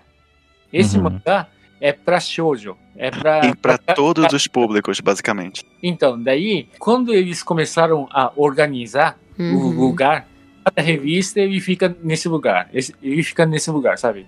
Daí, é, para os adultos, eles ficam mais seguros, assim, sabe? Daí tem algumas pessoas assim que dá vontade de, ah, se tá tão bem organizado, é, pode ser que eu possa começar desse desse canto. É, tem muitas opções. É, só que é, eu acho que ainda no Brasil, como ainda não existe isso, ele tá tudo misturado. Uhum. Por isso que os adultos, assim, os pais, é, a idade do- dos pais, assim, eles não, não conseguem entender. Eles já fica tudo para criança, sabe? Uhum. No começo, eu acho que tem que ir, ir arrumando essas coisas. E o segundo passo é a vontade das pessoas, né? Que no Japão, ou também tem algumas editoras da China, da França, assim, que estão começando a abrir a porta para receber os novatos Uhum. né? Tem algumas competições assim que primeiro eu acho que tem que conseguir vencer desses tipos de competições para conseguir montar uma propaganda. O T-Hunter estava até participando, né? Ah, sim, caramba! Nossa, olha só, foi porque o negócio que, ah, sei lá, eu é, divulguei, né? Acho que ano passado. Sim, eu dei retweet e tudo Uhum. mais. Ah, muito obrigado, aliás. Eu participei de. ah, ah, basicamente, o Maurício acabou de falar, e muitos concursos internacionais hoje em dia. Assim, tem. Acho que tem concurso da Jump mesmo. Ah, tem o Silent Maga Audition e tal, esse tipo de coisa. Tem um site chamado Made Bang, e ele tá sempre fazendo concursos, assim, internacionais, né? E eu até achei aqui. Eu participei do ah, Shonen Show de Manga Awards, que foi mediado pelo Medbang. Eu vi a minha obra, T-Hunters, ela ficou entre os 17 finalistas que legal! Ah, legal. é, do concurso internacional de mangá da editora Kodansha. Caramba! Porra, que foda, cara, que foda. Nossa, isso dá um super gás, né? De tipo, continuar e ai, vou tentar escrever no ano que vem também. Vamos, vamos ver o que acontece. Uhum. Sim, sim. Inclusive o Maurício, ele estimula muito e até dá dicas e tal pros alunos dele pra ah, fazer pro Silent Maga Audition, essas coisas. Ainda mais porque o Maurício, ele já trabalhou lá pertinho, lá com a produção do Silent Maga Audition. Então ele Uhum. sabe o que, que os caras é, avaliam. tendo, tendo informação privilegiada. Total. Mas vocês acham que, porque assim, é, teve uma época que tinha um preconceito assim com gaidin, né? É, para determinadas áreas. Vocês acham que hoje em dia, assim, se o cara souber japonês, assim, se esforçar pra saber a língua, é... Porque tem duas coisas, né? A questão da barreira Uma da... coisa só, o gaidin, pra quem não sabe, é o estrangeiro. Estrangeiro, é. É porque é, é uma forma meio pejorativa, né? De você, de certa forma, assim, dependendo de como você fala, é tipo, ah, não é daqui. Mas, porque eu, eu enxergo que, assim, pessoas têm, podem ter duas barreiras que eu não sei se hoje em dia existe. A barreira da idade, do tipo, ah, digamos que a pessoa começou, tipo, ela tinha sempre esse sonho, mas ela não, não levou pra frente, aí agora ela já tem, sei lá, é, 30 e poucos, quase 40 anos, e ela quer, tipo, tentar, né? Então eu não sei se existe uma questão, uma barreira de idade, ou seja, ah, quanto mais cedo você começar, melhor. E se existe essa barreira hoje em dia de, ah, o cara é de fora, é uma coisa, tipo, o mangaka é uma coisa é, japonesa. Vocês acham que ainda tem isso ou não? Então, é, para mim, a gente consegue enxergar é, que nem, vai, que nem qualquer esporte. Para mim é a mesma coisa. Quanto mais ela começa desde cedo, mais ganha uma vantagem a mais que o cérebro, o corpo também, ele ele, ele tá mais macio, né? Uhum. a gente consegue é, aprender mais fácil. Então, porque ele consegue aproveitar o tempo que está aprendendo a movimentar o corpo e também está aprendendo junto à regra. Daí o crescimento ele é maior. Só que quanto mais a gente começa atrasado, é, a gente tem que ir, ir acelerando também é, o movimento do corpo e aprendendo as regras. Né? Daí assim que fica um pouco mais duro.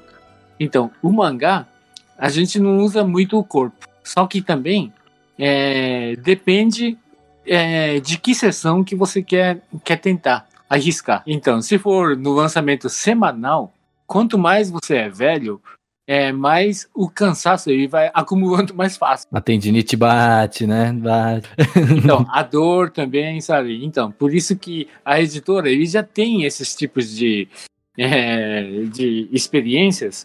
Por isso que depende é, da revista, que nem a Jump, ele não aceita é, muito os, os velhos, né? Uhum. Então, porque é um lançamento semanal que eles querem manter esse círculo. Por isso que a maioria são jovens. Só que também Sim. por isso que é, cada um ele consegue achar o seu rival desenhista. Daí pode ser que consegue ir melhorando, sabe? Não, então, é, pelo que tu falou, então, assim, tipo, fazendo um comparativo rápido ao que tu falou antes de eh, divisões, né? De tipo, ah, beleza, tem uma parada mensal, eh, uma pessoa que é mais velha e começou agora eh, a, a aprender, ela ainda tem chance, né? Eu acho isso interessante, né? Que tipo, ela pode trabalhar com isso ainda, né? Então, só que o que é, é importante é só saber é, de que fase que você quer é, trabalhar, que você quer é, lutar, né? Uhum. Então, se você fica sabendo disso, daí isso ajuda mais a você conseguir ir melhorando e, e você ganhar uma chance enorme. É, tu vai direto, né? E evita frustrações também, porque tu já sabe exatamente onde tu pode chegar, né? e tal. Eu acho, bem- acho bem legal isso. Então, Pois é. é, na- eu acho que na verdade é só isso. Daí o que é Uhum. impor- importante também é, não, é, sabe, quem consegue se tornar em alguma coisa, eu acho que é uma pessoa que nunca conseguiu imaginar que ele não conseguiria. Aham. Então, eu tô falando uma coisa estranha, só que eu acho que, que também isso existe, sabe? Então, tem no mundo, em qualquer profissão, eu acho que tem alguns, algumas pessoas que, que chamam ele de, de gênio, né? Só que pode ser que essas pessoas tenham esse pensamento, que nunca imaginou que ele, ele não ia ser isso. Sim. Daí pode ser que, como ele nunca imaginou, ele não tem muitas ideias que iam falhar, sabe? Uhum. Se você quer realmente trabalhar com quadrinhos, ou coisas relacionadas, começa o quanto antes. Tipo, agora, sério. Tipo, não importa se você tem. Se você é adolescente, se você tá no começo da vida adulta, ou se é velho, começa o quanto antes você. Ah, eu acho que eu quero trabalhar com isso. Não, eu tenho certeza, ou enfim. Ah, começa logo, porque como o Maurício falou, o quanto antes você começar, ah, assim, mais, não exatamente mais rápido você vai chegar lá, mas você vai chegar lá geralmente mais jovem do que se você tivesse né, com mais começado gás, né? mais Até tarde. porque eu fui ver É. uma imagem de uma schedule, né? Assim, o, o horário é, do mangaka. E, cara, assim. Trabalha, né? O moço trabalha. Exa- exatamente. E tipo, ah, é, e quanto mais cedo você tem, você tem mais tempo, geralmente, e tem mais vigor. É porque se você deixar pra muito, ah, quando eu estiver fazendo faculdade e trabalhando, olha, vai ser muito mais difícil. É, você nossa, vai ter eu tenho pouquíssimo 22 tempo. anos, já tô com uma dor nas costas, já, já falo assim, ih, rapaz, não vai dar não esse negócio pra mim aí. Pois é, eu mesmo, é uma frustração minha. Eu queria ter começado mais cedo, tanto que você comprou o meu mangá, né? Então lá Uhum. no, na orelha tem uma. Ah, um free talk meu dizendo que uma frustração minha é que eu demorei muito pra começar. Uhum. Porque ah, eu vi que eu realmente. o- a época que eu realmente mais evoluí foi quando eu comecei a lançar meu mangá. E eu já tinha 27 anos. E aí eu evolu Foi a época que eu mais evoluí na minha. vida. Foi porque eu tive produção ah, que me obrigava a ser constante. Uhum. ajudar a evoluir. Então, quando mais cedo, mais rápido você costuma evoluir, assim, porque você tem mais tempo, tem mais vigor. E ah, deixa-me ver. Qual foi a pergunta mesmo? Ah, tá, com relação à mudança, né, dos pessoas a respeito, né, do Brasil, Japão. Eu vou dar uma dica pra vocês aqui de vocês procurarem um cara chamado Ângelo Mokutan. E ele é um autor brasileiro que tá fazendo um mangá no Japão. Ele foi, ele nasceu no Brasil, foi criado no Brasil, ele foi pro Japão, aprendeu a língua e está fazendo mangá lá. E é muito interessante. Ah, tem, ah, tem entrevistas com ele lá na- no YouTube, é Ângelo Mokutan. Mokutan, se não me engano, é carvão em Japão. Uhum. Pô, que E- legal. Aham. E aí, ah, pois é, procurar isso, porque é uma, uma das alternativas é essa. Tipo, você pode sim ir para o Japão, tentar, ah, de alguma maneira, ah, entrar para o mercado, tipo, fazer teste, né? E com relação ao Radiante, eu vou dar uma outra dica extremamente importante. Ah, no caso do Radiante, ele era um mangá lançado lá na França, por uma editora francesa, se não me engano, e ele conseguiu esse link lançado no Japão, se não me engano, através do Yusuke Murata, do One Punch Man, se não me engano. E Nossa. ele meio que fez essa conexão, ele meio que apadrinhou e tal. Só que pense o seguinte: o Yusuke Murata, ele ah, conhecia a obra pra ele fazer essa conexão. Então aqui vai. Gente, se vocês têm uma obra aí querem que ela, sei lá, ah, seja ah, conhecida, fazer sucesso com ela e viver possivelmente dela, é possível sim, mas uma dica importantíssima. Divulga pra caramba a sua obra. Em todo lugar que você. Sério. Faça sua obra ser vista. Porque ah, quanto mais. Aí você tem mais chance de conseguir alguma coisa. Porque, por exemplo, como eu falei, eu consegui trabalho por conta da minha. ah, do meu mangá. É, e hoje, assim, hoje em dia tá. Eu, eu trabalho com marketing, então, tipo, hoje em dia tá muito mais fácil com redes sociais, né, cara? Tipo, é, principalmente no Twitter, é muito fácil tu acabar ah, sendo visto por conta de um, de um hit. Sabe? Tipo, tu faz uma arte de alguma coisa, tal, tal, tal, e as pessoas começam, olha que legal, dá RT, e quando vê, tua arte estourou, tá ligado? Exatamente. ah, pode ser um quadrinho que você tenha, ou pode ser, por exemplo, isso daí, de tipo, ah, uma coisa clássica que os ah, ilustradores, hoje não precisa ser quadrinhista, ilustradores fazem pra Uhum. começar a ganhar fama e ser. É tipo, ah, saiu o, sei um novo filme da Marvel e vai lá faz uma um trailer do novo filme da Marvel. E aí vai lá e faz uma fanart. Sabe, baseado Uhum. nisso. Ou, ah, tá passando o Big Brother, a versão do atual do Big Brother, a pessoa vai lá e faz uma versão em quadrinhos ou umas tira baseado naquilo ali. Aí chama aquele público. Ah, às vezes sai no Ah, por- jornal, às vezes, né? Tipo, você nem imagina o que pode acontecer. É, por exemplo, teve um caso recente que ah, le- a Nana Maria Braga tocou uma abertura de Naruto. Uhum. Nossa, aquilo foi Ah, genial. Exatamente. Aí um conhecido meu, ele fez uma Sim, arte ela ah, da retweetou, Ana Maria né? Braga estilo Naruto e ela, re- e ela compartilhou. Nossa, sim, Nossa, que irado. Então isso chama atenção. E por que, que é extremamente importante chamar atenção? Porque aí você vo- chama atenção de gente importante, né? Gente que, ah, tá, ah, eu queria uma coisa aqui, mas eu não sei quem eu poderia chamar. Aí, olha só, vou chamar aquela pessoa ali, Uhum. porque ela, as pessoas têm que saber que você existe e ah, consi- Isso faz você conseguir contatos também. Isso é uma coisa extremamente importante. Tente ao máximo conseguir contatos, tipo, ah, nem que seja só mandando a sua arte. Ou seu, se você tiver alguma coisa impressa, manda de presente lá pra pessoa. Ou, sei lá, segue a pessoa no, nas redes sociais, comenta de vez em quando. alguma- Não precisa ficar também sendo chato de leia o meu mangá, leia o meu mangá, leia o meu mangá, leia o meu É, mangá. vai lá comentar, fazer spam, né? É, exatamente. Não, você pode, por exemplo, ah, nem uma coisa que eu fiz, por exemplo, eu ah, teve, eu fiz uma arte que, de, des- que eu desenhei em formato de anime vários youtubers, Uhum. né? Que, ah, de, que Ai, falam de mangá vi! e anime. Você desenhou a É, Mikan, o Kitsune, Kitsu- Matheus, foi Kitsune, ótimo. Mikan, o Guto, a arte o- maravilhosa. Ficou uma... Yumaru, é, e tal. Não sei se eu podia falar o nome de todo mundo, tô falando. Enfim. Pode? Não, a gente Ah, aqui, é, a gente quer, tá, tá todo mundo do nosso grupo amigos. É, todo mundo de casa já veio aqui já. Aí, aí, pois é, eu fiz aí uma homenagem a eles. Aí, o que aconteceu? Alguns deles começaram a ter mais contato comigo, por exemplo. Uhum. Uhum. Então, é, então, gente, e, ah, você, que nem no caso da Ana Maria Braga, aí você pode fazer, ah, olha aqui, ó, eu gosto da pessoa, fiz uma arte pra ela, ou coisas do tipo. Então, chame atenção, crie contato com as pessoas que É usar a Abri- arte ao seu favor, né? Usar o que você aprendeu ao seu favor, né? Exatamente, isso que abre porta pra caramba. Ah, por exemplo, eu fui. ah, o Cat Pato, ele viu a minha arte de T-Hunters e ele. Ô, Jael, eu tô com um trampo aqui que. ah, eu tô com pouco tempo, será que você pode me ajudar aqui, ó, fazendo parte assim, a trabalhar como assistente dele? Uhum. Então, E aí depois que aconteceu, ele meio que, ah, ok, já tá tudo de boas aqui, mas olha só, eu vou, eu, o seu trabalho é muito bom, eu vou te recomendar para o cara do, o dono do estúdio onde, onde eu consigo meus jobs. E O aí, mundo é um ovo, né? é, é, é exato.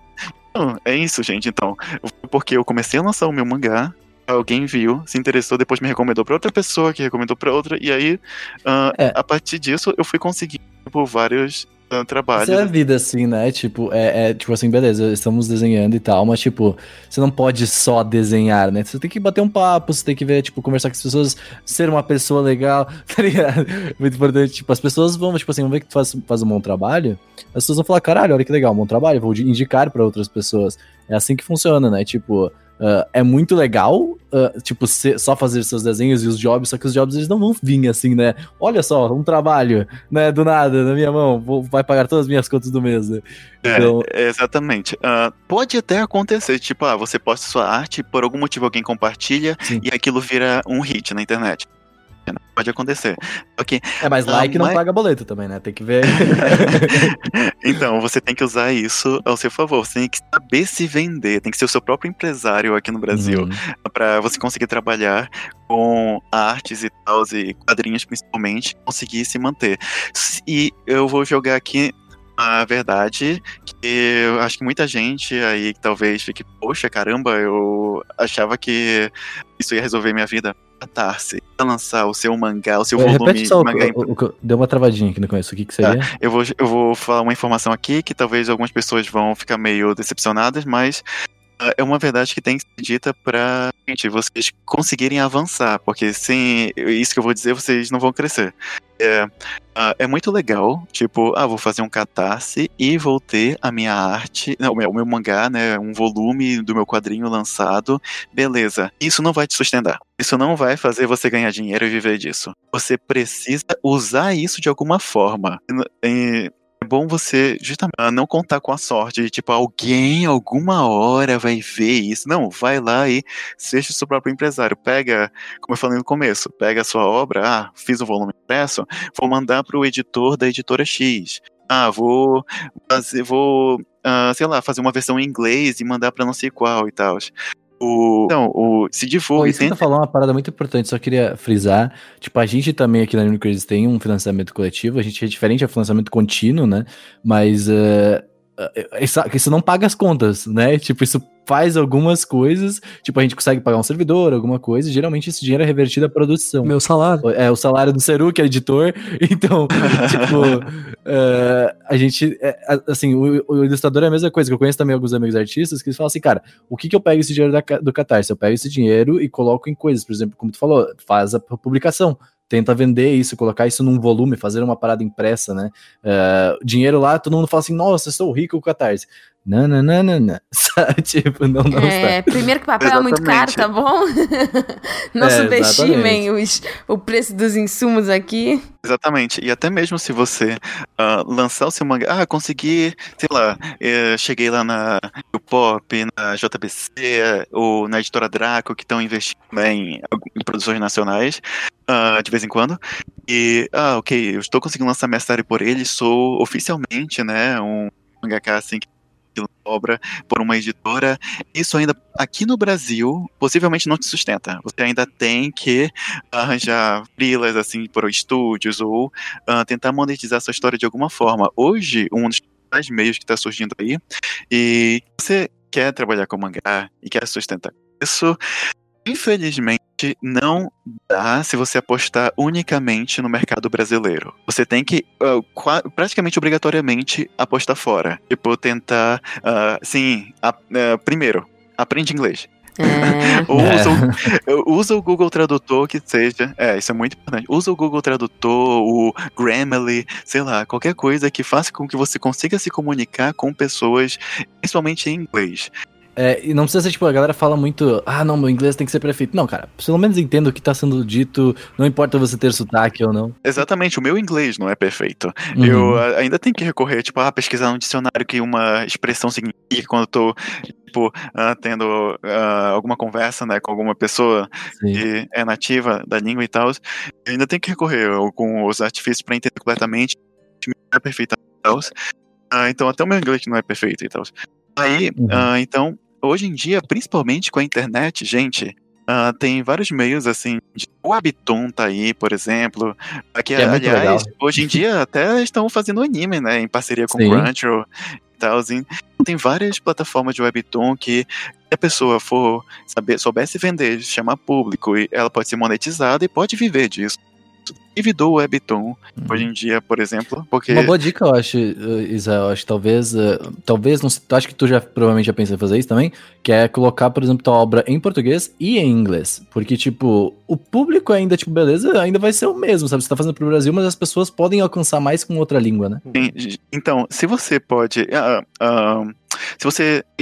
Lá, procura alguém, nem que seja pagando. Tipo, é sério, se você não.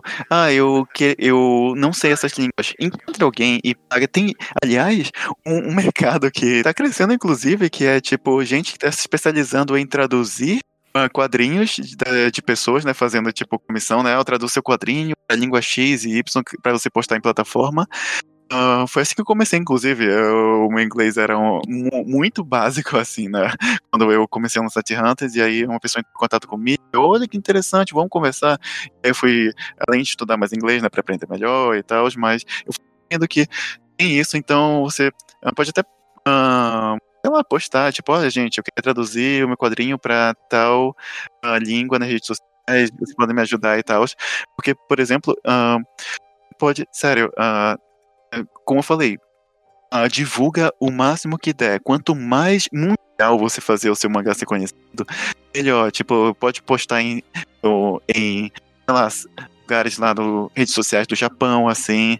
Pode postar em. Aliás, o, por exemplo, o One Punch Man surgiu daí, né? Era uma tirinha lá, uma tosca Uhum. postada uma rede social japonesa. Então, se você traduzir, quem sabe, o seu quadrinho para japonês e postar em alguma rede social japonesa, não chame a atenção. E aí, seja francesa também, que lá no Japão, tem, não, melhor, lá na França tem um mercado, né, assim, um, um público muito bom pro mangá. Lá no- na França. Se eu não me engano, Cavaleiro Zodíaco faz sucesso em geral no mundo mais lá, né? China e Uhum. Brasil.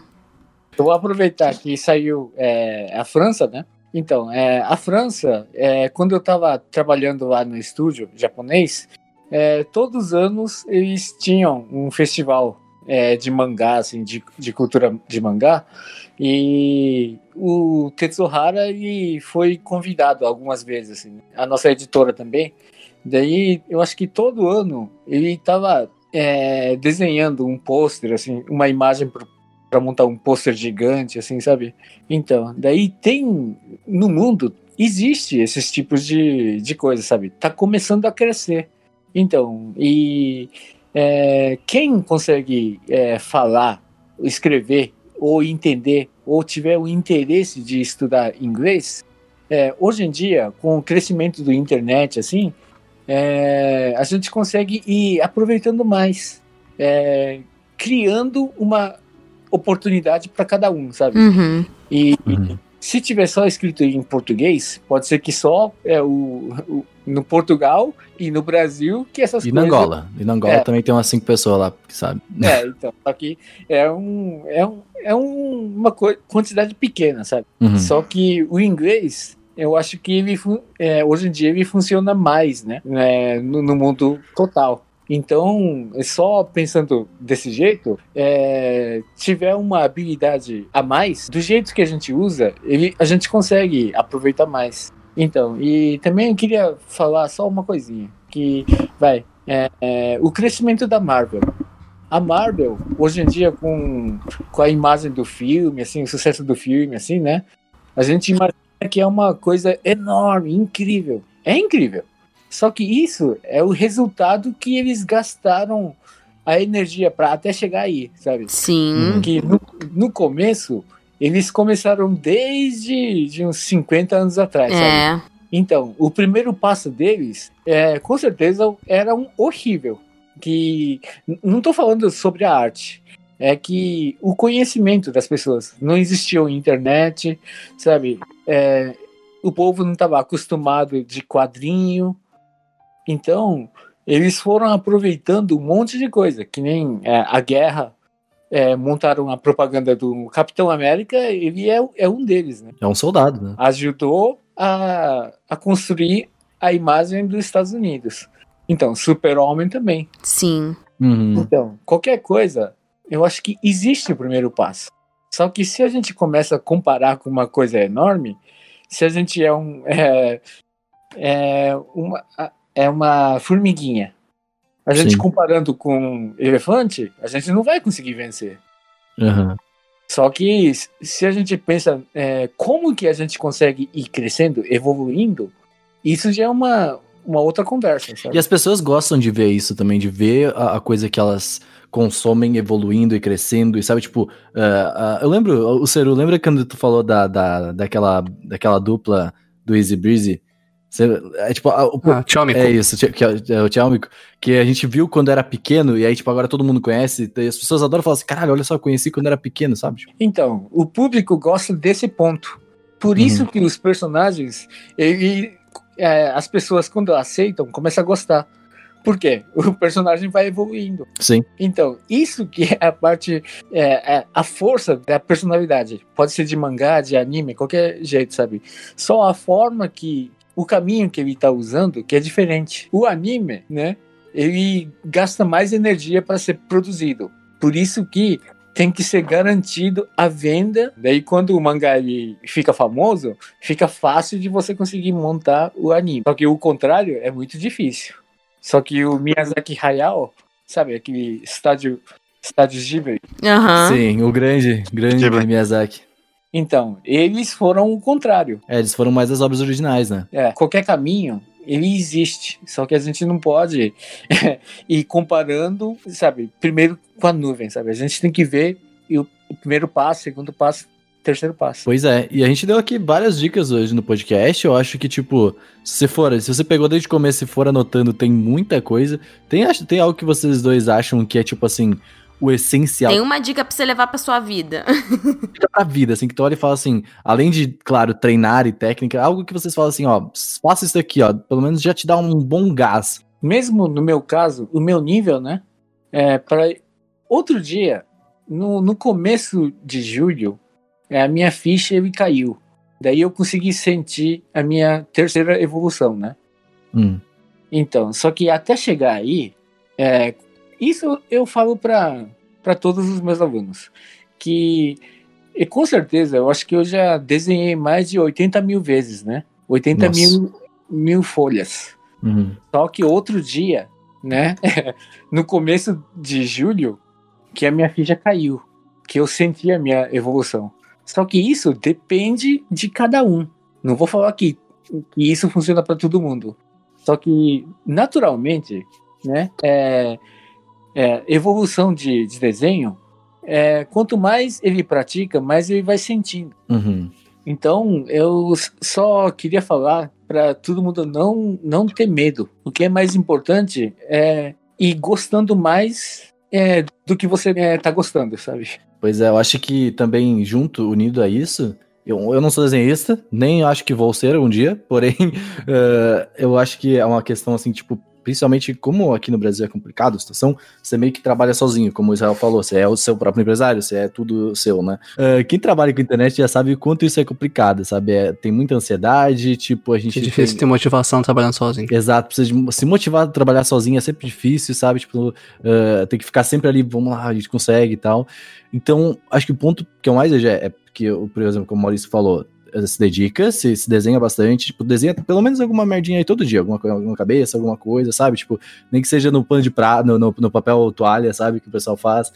Eh, desenha alguma coisa todo dia e não desiste, eu acho, sabe? Tipo, eu vejo muito porque ó, o Anime Crazy, por exemplo, a gente foi crescendo, mas assim, é um migalhinhas por migalhinhas você vai conseguindo algo, sabe? Tipo, ah, olha só, essa pessoa legal aqui participou do podcast, crescemos um pouquinho, Às papapá. vezes tem uns saltos, mas é raro. Exato, dificilmente vai ter, tipo, um boom. Isso, isso é muito coisa de YouTube, né? Ter um boom. Tipo, ah, agora, tal, tal, tal. Ah, eu não sei, no mangá eu acho que é até capaz de ter um, um tipo de múltiplo, essa tua história, tipo, viralizar pra caralho, mas ainda você vai evoluindo aos pouquinhos e tal, sabe? Então acho que é não desistir é uma das paradas que eu mais gosto Sim, de falar sempre. uma coisa que eu vi no-. Um negócio aleatório que eu vi no TikTok recentemente, em um trecho de um podcast de um cara. Tava entrevistando uma pessoa, né? E ela disse que com esse tipo de coisa, o importante é você sempre tentar não se forçar a fazer, mas continuar gostando e fa- querer fazer porque você tá gostando. E não se forçar. Porque se você ficar se forçando, assim, é claro que é importante, às vezes é necessário, né? É um trabalho. Mas não vai sair tão bom, né? E você não vai fazer pra sempre. É importante você lembrar de que você gosta daquilo e tentar continuar fazendo. Ah, sim, é extremamente importante você gostar do que você está fazendo. Uma coisa muito importante também é a cabeça da pessoa, assim. Por- porque se você colocar na cabeça, eu não consigo, ah, eu não posso, eu, não, eu tô sem vontade e tal. Às vezes, por exemplo, ah, tá tudo bem você dar um tempo. Ah, você pode ir no seu ritmo ah, até você conseguir fazer de um jeito, arranjar uma maneira de que você consiga produzir assim ah, e se sinta bem, sabe? É importante sim você se sentir bem, gente. É, é importante cuidar da cabeça, realmente. Aliás, eu, eu, eu recentemente, quem viu as minhas reais viu que eu li aquele mangá Minha Experiência Lésbica com a Solidão. Muito Hum. bom, recomendo. Até, tem até um pouco disso, dessa parte de criação de mangá e tal. É muito bom você cuidar de si mesmo, da sua cabeça, dos seus Faça terapia, Vocês- terapia. É. Exatamente, da- das, das suas questões pessoais. Você pode. Você que tá ouvindo, você que tá aí ouvindo isso tudo, né? Acha que tá se perguntando, ah, mas não sei, eu já tentei por muito tempo, ah, não consigo fazer mão, não consigo fazer cenário, não consigo fazer é, algo muito bem desenhado e tal. A gente pode fazer mangá, você pode fazer quadrinhos, você pode fazer sucesso. Por quê? Porque tem todo tipo de estilo. Mas um exemplo que tu mesmo deu, Israel, o, o cara do, do, do, do, do One Punch, ele não sabia desenhar, cara, ele nem sabe ainda, acho que hoje. Pois é, Mas uma boa o- ideia, né? One Punch Man, o Mob, Mob Psycho, que é o mangá, tipo, oficial dele, assim, né? Mais do que o One Punch Man, ele se empenhou, ainda assim não é, ó, nossa, ah, Uhum. o, o, viu o Berserk, sabe, assim, esse tipo de coisa. Então, ah, então, gente, tem pra todo tipo de público, uma coisa, por quê? Porque uma coisa importante, e às vezes, eu até vou falar mais sobre isso, Aliás, aqui já dando uma dica, a escola que eu faço parte, Maurício, tem a escola de mangá Japan Sunset, é bom seguir a gente no Instagram, principalmente, porque a gente está fazendo lives com os professores e dando dicas. Né, geralmente tem um assunto específico e ahn, a gente tá dando dicas lá. É toda semana agora. Essa semana vai ter uma. E acho que daqui, sem ser nessa, nesse final de semana, o próximo vai ser eu. E, Pode tipo, é só seguir lá. É Japan Underline escola. inglês, né? É, é underline escola. É só colocar Japan Sunset, assim, Vai estar aqui no Onde- post já, vocês podem clicar aí. Legal. Ah, então, porque uma coisa que eu pretendo falar com mais detalhes é que não basta você desenhar bem para você fazer um bom quadrinho, para você contar uma boa história. Porque a maioria das pessoas pensa que, ah, eu preciso entrar num curso de desenho e pronto, vou fazer um bom quadrinho. Mu- na verdade, uma coisa é, é muito bizarro, mas uma coisa não tem tanto a ver com a outra. Porque um- uma coisa que é muito importante na hora de fazer um quadrinho, é, o que seja, é saber comunicar, saber atingir o público, saber contar a história. E ques- né, questão de narrativa, né, de como ah, escrever, a- né, o, desenvolver personagens, ah, construir a história, tipo, status, tipo, pesquisa sobre roteiro e tal.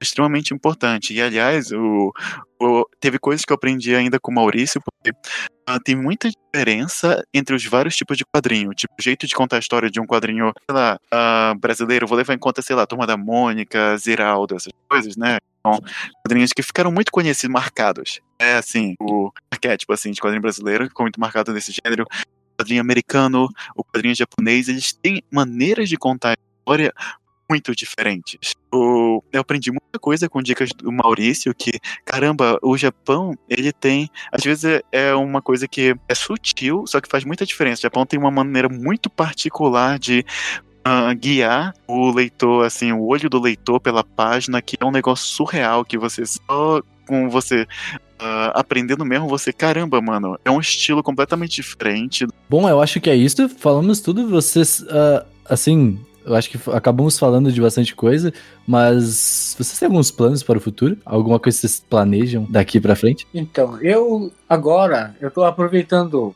essa quarentena para ir preparando é, uma apostila. E futuramente, se eu conseguir, eu, eu gostaria de tentar publicar para o Brasil inteiro, né? Que legal. Nossa, que legal. Então, é, e também eu estou preparando de um jeito de é, é, básico, intermediário e, e avançado, né? Uhum. Então, e isso, essas coisas, eu acho que é muito im- importante existir para quem precisa, sabe? Que nem vai é, é, o curso, o curso de mangá, é, para os pais é uma coisa é, especial, né? Que para quem não, não importa muito, não sabe o valor do mangá dessa cultura, Uhum. acho que é, é difícil de decidir apagar mensalidade Sim. pro filho é de- dessas coisas, né? Então, por isso que a nossa parte também, a gente tem que conseguir, quem tem experiência, quem está ensinando também, eu acho que dá para dar mais, mais um passo para frente para conseguir ir melhorando essas imagens. Uhum. Porque, é, sabe, é, na minha vida, eu, eu tenho, eu conheço uma palavra que um japonês falou, né? Que eu adoro, né? Que fala assim: é, a gente nasceu pelado. Então, quando você for morrer, se você tiver uma cueca, você já é um vencedor. Sentido. né? Isso é ótimo. É, entre qualquer coisa, se a gente consegue ver qual, qual que é, é o, o start, sabe? E a gente vai preparando direitinho, e se a gente conseguir enxergar direitinho, né? A gente não precisa ficar é, é, e seguindo o caminho horrível, assim, comparando as pessoas. Ah, ele tem, eu não tenho. Ele consegue, eu não consigo. Não é isso. Eu acho que a gente tem que ir, ir achando um estilo que a gente consegue é, continuar gostando do que a gente está Uhum. fazendo. Daí pode ser que algum dia a gente chega. Então, É isso aí. Gente, muito obrigada por terem aceitado gravar esse podcast. Tipo, são visões É. tão, é, tão complementares, assim, sobre o Brasil e o Japão. E, tipo, é um privilégio ter vocês aqui com a gente. Sim. Obrigado. E essas são dúvidas que nossos, nossos, nossos seguidores geralmente perguntam: ah, tipo, eu quero fazer isso, quero fazer aquilo, e vocês estão aí pra E ajudar tem a muita gente. gente novinha que escuta o Anime Crazy, sabe? Tipo, ah, eu comecei a assistir mangá agora, eu tenho 12 anos, eu queria é, aprender a desenhar ou, Uhum. ou viver disso. Então, isso Tem é muito muitos legal. ótimos artistas, inclusive, principalmente aí que a gente acompanha dos grupos de apoiadores da gente aí e tal. É muito. É, muito- vai ser, acho que, bem, bem interessante pra esse tipo de pessoa que tá começando, sabe? Acho bem legal isso. E, inclusive, façam os cursos, não é mesmo? O pessoal É. que tá com cursos. E eh, eu acho que com certeza, na verdade eu não acho, eu tenho certeza, que vai ser muito mais aprofundado que aqui, porque aqui tem eu chegando e falando assim, ah, e isso aqui? Aí a gente fica naquelas ideias atrapalhando o professor, porque é o que eu faço a minha vida toda. E, com certeza ali não vai ter ninguém atrapalhando professores e com certeza vai ser bem mais interessante. É, deem bem uma olhada completo. nos antes e depois é, que o Israel já, já postou. Eu acho que é um ótimo dá um boost de energia, sabe? E quando, quando você terminar o seu curso, é, Maurício, você manda pra gente, por favor, pra gente poder divulgar também. Então, e quem puder e quem quiser, é, tenta procurar o meu nome no Instagram.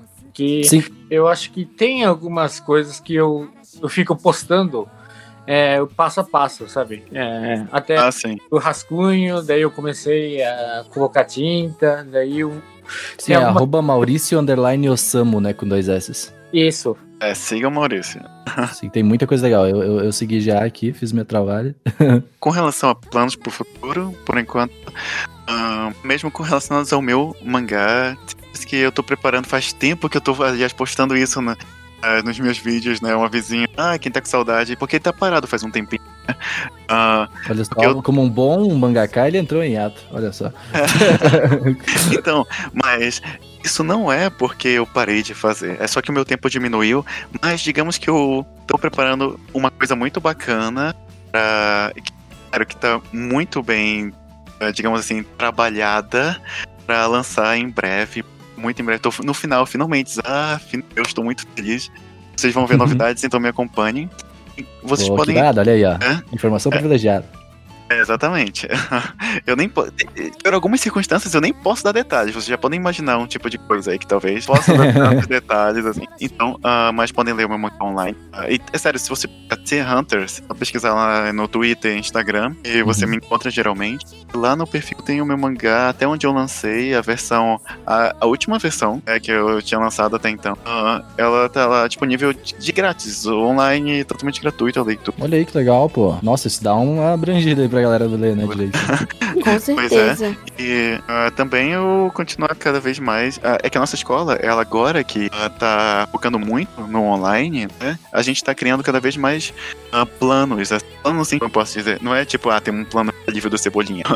planos no sentido de aula, no sentido de curso. Por exemplo, agora nós temos curso de férias. E, aliás, Olha, você. que legal. É, que, que tá. Como as aulas são gravadas, mesmo se você quiser ir agora, que o curso de férias é agora no mês de julho, né? Aí se você ah, perdeu as primeiras aulas, você pode meio que ir lá, ah, com- ah, comprar o curso e você recebe as aulas que foram gravadas desde o começo. Pô, a aula online é bom por isso, né, mano? Você faz teu tempo, É. né? Tipo, é ótimo. Exatamente. Então a gente tá com cada vez. Esse é um dos pro futuro. Porque ah, eu tô envolvido, e os professores da. Da Japan nessa questão de fazer cada vez mais coisas mais diferentes e até meio inovadoras que a gente tá preparando aí. Pô, olha aí que da hora. Sigam aí, Japan House. Japan Sunset. Japan Japan Sunset. Sunset. Japan House é o outro, né? Verdade. Né? Embora Japan- nós, a gente tem uma certa parceria com a Japan House que a gente já, eu, o Maurício, a gente já fez lá ah, ao Workshop, vivo. não foi? Live paint. A gente já fez live paint lá de Uhum. Viu só? Eu tava essas coisas. certo. Olha só, eu sabia, eu tava só testando o pessoal aqui, ó. Pra ver se tá... É. Mas é Que isso. Legal, que legal. Mas é isso, gente. Muito obrigado novamente pela participação. Muito obrigado por tudo. Não se esqueça de seguir todo mundo aqui, bonitinho. Espero que tenhamos ajudado vocês. A alimentar o sonho dentro dos seus corações. Não só pra Exato. serem mangakais, mas pra seguirem qualquer objetivo que vocês tenham aí dentro. Exatamente. E é isso. Tchau. Beijo! Tchau, tchau, gente.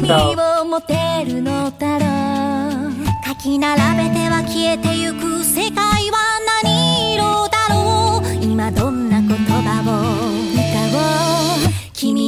伝えよう。